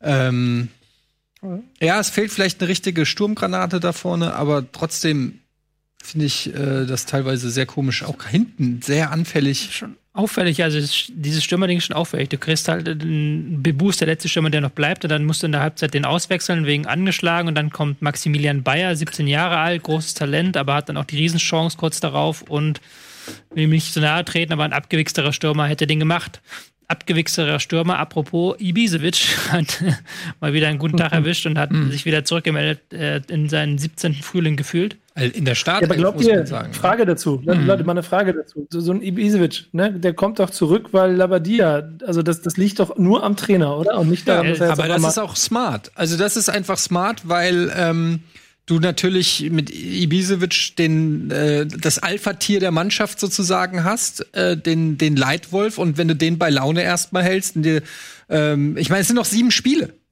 Und der kann ja auch was. Es ist ja nicht so, dass du da jemanden hinstellst, der eine totale Krücke ist, sondern du äh, als neuer Trainer gehst du erstmal hin, sagst dir so, ich bringe jetzt für die restlichen fünf, sechs Spiele äh, Ruhe rein, hab da eine, auch einen guten Stürmer, der ist jetzt ausgeruht nach der nach der Pause. Ich finde, das macht die, diese Entscheidung macht total Sinn und dann wird er halt nach der Saison aussortiert. ist halt, ja. ja ähm, Ibisevic vorne drin, 35 im Sturm, dann im äh, Mittelfeld kein Meier, kein Del Rosso im offensiven Mittelfeld, mhm. dafür ist Gelbrett mit 32 auf Rechtsverteidiger, ähm, Pekarik, der ist auch 33. Da hat ähm, Labadia schon auf Erfahrung gesetzt und das hatte auch sehr diesen Touch des alten Hertha-Spiels, wie man es noch unter Dardai kennt. Also ganz ruhig und gemächlich, ähm, Gegner im Mittelfeld empfangen und dann ähm, versuchen, den Ball da irgendwie zu erobern. Aber gar nicht, gar nicht unbedingt mega draufgehen oder jetzt gar nicht mhm. unbedingt die mega Hektik ins Spiel bringen, sondern das war einfach ein solides Spiel. Ähm, ich finde nicht, dass Hoffenheim das Ding unbedingt verlieren muss. Ich finde, die sind so eingebrochen nach dem 0-1, dass mhm. sie dann das 0-2 relativ schnell kassiert haben und dann war Hertha besser. Aber vorher hätten, hätte Hoffenheim wirklich zwei Riesenchancen, die sie hätten machen können. Ja. Und ähm, das ist dann dieses Hoffenheim-Problem wieder, dass sie eben ihre Chancen nicht machen und deswegen die spielerischen Ansätze völlig zunichte machen und mhm. defensiv patzen in den entscheidenden Situationen. Aber man muss sagen, für, ähm, für, für Hertha geht es ja jetzt wirklich um gar nichts mehr. Also, ja, die werden mit dem Abstieg nichts zu tun haben, die werden auch ähm, oben nicht mehr mit eingreifen. Insofern. Weil das war schon ein ganz wichtiger Sieg. Eben das genau, war nochmal ein wichtiger genau, Das, das, das war ein nicht. wichtiger Sieg, aber ich kann mir, könnte mir vorstellen, dass in den nächsten Partien vielleicht auch vermehrt dann mal wieder der ein oder andere jüngere Spieler eine Chance kriegt. Vielleicht schielen sie schon noch ein bisschen nach Europa. Es sind äh, vier Punkte. Düm, düm, düm, düm, Soll ich reingehen? Weißt besser. Du weißt doch besser. Ja, eben, deswegen. Nein. Ich gehe immer ran, wenn Nein, Sie anrufen. Ich weiß. Bitte diesmal nicht. ähm, was wollte ich sagen? Äh, genau, also es sind ähm, Ah, nee, aber nur 31 Punkte haben sie. Das sind, oh, Entschuldigung, ich habe mich ein bisschen verguckt. Ich war gerade bei Hoffenheim. Hoffenheim hat noch leichte Tuchfühlung, mussten jetzt ein bisschen abreißen lassen. Nee, für Hertha ist tatsächlich, genau, Hertha ist die Saison vorbei, kann man wirklich so sagen. Da läuft nichts mehr. Ich bin, ähm, ja, bin gespannt, wie in Labadia das Team weiterentwickelt. Ich bin auch gespannt. Also äh, man sieht, er hat wieder in seinem klassischen 4-2-3-1 gespielt. Ich glaube, das ist das, das ist sein absolutes Lieblingssystem. Gab Vielleicht hat auch nur das. Durchaus Phasen, wo sie halt Labadia typisch früh draufgegangen sind. Jetzt mhm. nicht durchgehend, aber es gab so Phasen, wo sie es versucht haben. Ich habe das gleiche System bei Call of Duty. Ja. Früh draufgehen. Also. Ähm, ähm, gab auch so, so einzelne spielerische Elemente, wo sie halt merkt haben, okay, die Viererkette fächert ein bisschen weiter auf, die Hausverteidiger gehen weiter vor. So, das ist auch so typisches Labadia-Ding. Aber wie gesagt, das ist der erste Spiel gewesen. Du hast gemerkt, der hat noch nicht viel Zeit mit der Mannschaft verbracht, wirklich im Teamtraining. Ja. Ja, ich bin auch sehr gespannt. Ähm, also ich fand auch jetzt für dieses Spiel, dass das Sinn gemacht hat, ähm, die alten Hauding zu bringen, weil das so eine außergewöhnliche Situation ist, in der, glaube ich, diese Erfahrung ähm, und auch der Ehrgeiz, insbesondere von Ibisevic, wertvoll ist für die Mannschaft, weil ein Ibisevic da vorne so, dem ist das egal, ob da Zuschauer spielen. So, der ist, der ist einfach ehrgeizig. Und so Leute brauchst du, glaube ich. Hat das nicht auch ähm, Rose, glaube ich, gesagt, dass die Mannschaft, die am meisten Spieler hat, die so von Ehrgeiz zerfressen sind, dass ihnen das völlig egal ist, ob da Zuschauer sind oder nicht, die nicht diesen Antrieb brauchen, dass, dass diese Mannschaften einen Vorteil haben werden. Und ich glaube, dass Ibisevic genau so ein Typ ist, mhm. der einfach ehrgeizig ist und der will gewinnen. Egal, ob da jemand ihn anjubelt oder nicht. So. Ich gehe in meiner Naivität immer davon aus, dass du nicht Bundesligaspieler werden kannst ohne diesen Ehrgeiz. Aber offensichtlich ja. gibt's in der Spitze dann doch noch mal äh, eklatante Unterschiede in Sachen Ehrgeiz. Ähm. Ich glaube, dass du, ähm, ich glaube, das ist wie bei so einem Rollenspiel. Ähm, du hast halt verschiedenste Fähigkeiten, Talent ähm, verteilt sich auf verschiedene Aspekte, für sich Technik, Geschwindigkeit, so Körpergröße, vielleicht auch Kopfballspiel, Mentalität und so weiter. Und Ehrgeiz ist einer davon. Und äh, ist ja diese Michael Jordan-Doku, zeigt das so wunderbar gerade, ja. ähm, auf Netflix, die ich jedem empfehlen kann, äh, The Last Dance wo man sieht, bei dem kommt alles zusammen. Ja. Der ist sprunggewaltig, treffsicher, athletisch und er ist von Ehrgeiz zerfressen. Und diese, und diese Kombination in der NBA spielen 200 richtig geile äh, Basketballspieler, aber die, der hat bei jedem Balken 100. Aber das meine ich halt, so. dass in der Spitze, weil ich meine, du musst ja dein, allein dein, um deinen Körper auf ein Niveau zu bringen, damit es eben überhaupt zu den 200 Besten gehört, musst du ja schon einen Ehrgeiz entwickeln, der schon wahrscheinlich über 99 Prozent aller anderen Menschen liegt. Und dann in der Spitze gibt's, da trennt sich dann noch mal die Spreu vom Weizen. Da hast du dann noch mal Leute, die noch mal ein bisschen äh, mehr machen als alle anderen und noch mehr wollen. Ja. Und das sind dann die Weltklasse-Spieler. Genau, so ein Ronaldo zum Beispiel. Ja. So, der, genau. der so ein bisschen, was das angeht, glaube ich, wie Michael Jordan ist, so ja. der einfach diesen Ehrgeiz hat. Ähm, und, und ja. Gut, ähm, Ehrgeiz haben heute auch Bremen und Leverkusen. Es geht für beide Teams um viel. Leverkusen möchte Anschluss an die Champions League-Ränge halten. Werder Bremen möchte, muss man ja sagen, mit zwei Spielen weniger als Düsseldorf quasi den Relegationsplatz mal so langsam in Sichtweite bekommen. Äh, wie optimistisch bist du denn für heute, Nico? Kehren einige verletzte Spieler zurück? Hm, ja, es sind ja schon wieder drei angeschlagen, ähm, aber im Kern ist es schon so, und das, das stimmt mich ein bisschen hoffnungsvoll, dass der Trainer gesagt hat, die Mannschaft ist so fit wie in der ganzen Saison nicht. Das stimmt mich genauso nachdenklich, weil was haben die eigentlich in den Vorbereitungen gemacht? Wie haben sie sich auf so eine Fußballsaison vorbereitet?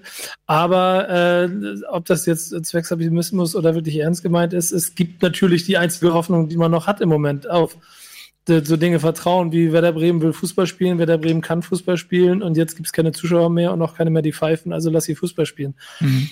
Insofern ist Leverkusen liegt Bremen ja auch eigentlich immer. Also es ist jetzt eine von den Mannschaften, weil die auch Fußball spielen wollen, wo es, glaube ich, ein interessantes Spiel werden kann. Ich gehe mal fest davon aus, dass der, natürlich gibt es Abstiegskampfdruck, aber dieser, dieser negative Ballast, der aus der äh, zwölf oder zwölf Spiele und glaube ich nur ein Sieg, zehn Niederlagen da drin, ähm, dass, dass der so ein bisschen mal zur Seite gewischt werden konnte für dieses Spiel. Und deswegen bin ich natürlich äh, A, frohen Mutes und B, ist aber auch klar, eine Niederlage, also, du hast es ja vorhin schon gesagt, wenn Düsseldorf heute oder gestern, vorgestern gewonnen hätte und Bremen hätte verloren, dann hättest du einen Deckel drauf machen können. Hm. Jetzt ist es so, ähm, wenn sie gewinnen, sind sie voll im Rennen. Wenn sie einen Punkt holen, dann haben sie zumindest diesen Abstand gehalten. Ähm, aber ich, ich, also, ich wäre nicht Werder-Fan, wenn ich nicht sagen würde, heute drei Punkte. Ja, wenn du wärst nicht Werder-Fan, wenn dieser naturgegebene Größenwahn ähm, ja, nicht genau. einfach auch dazu käme.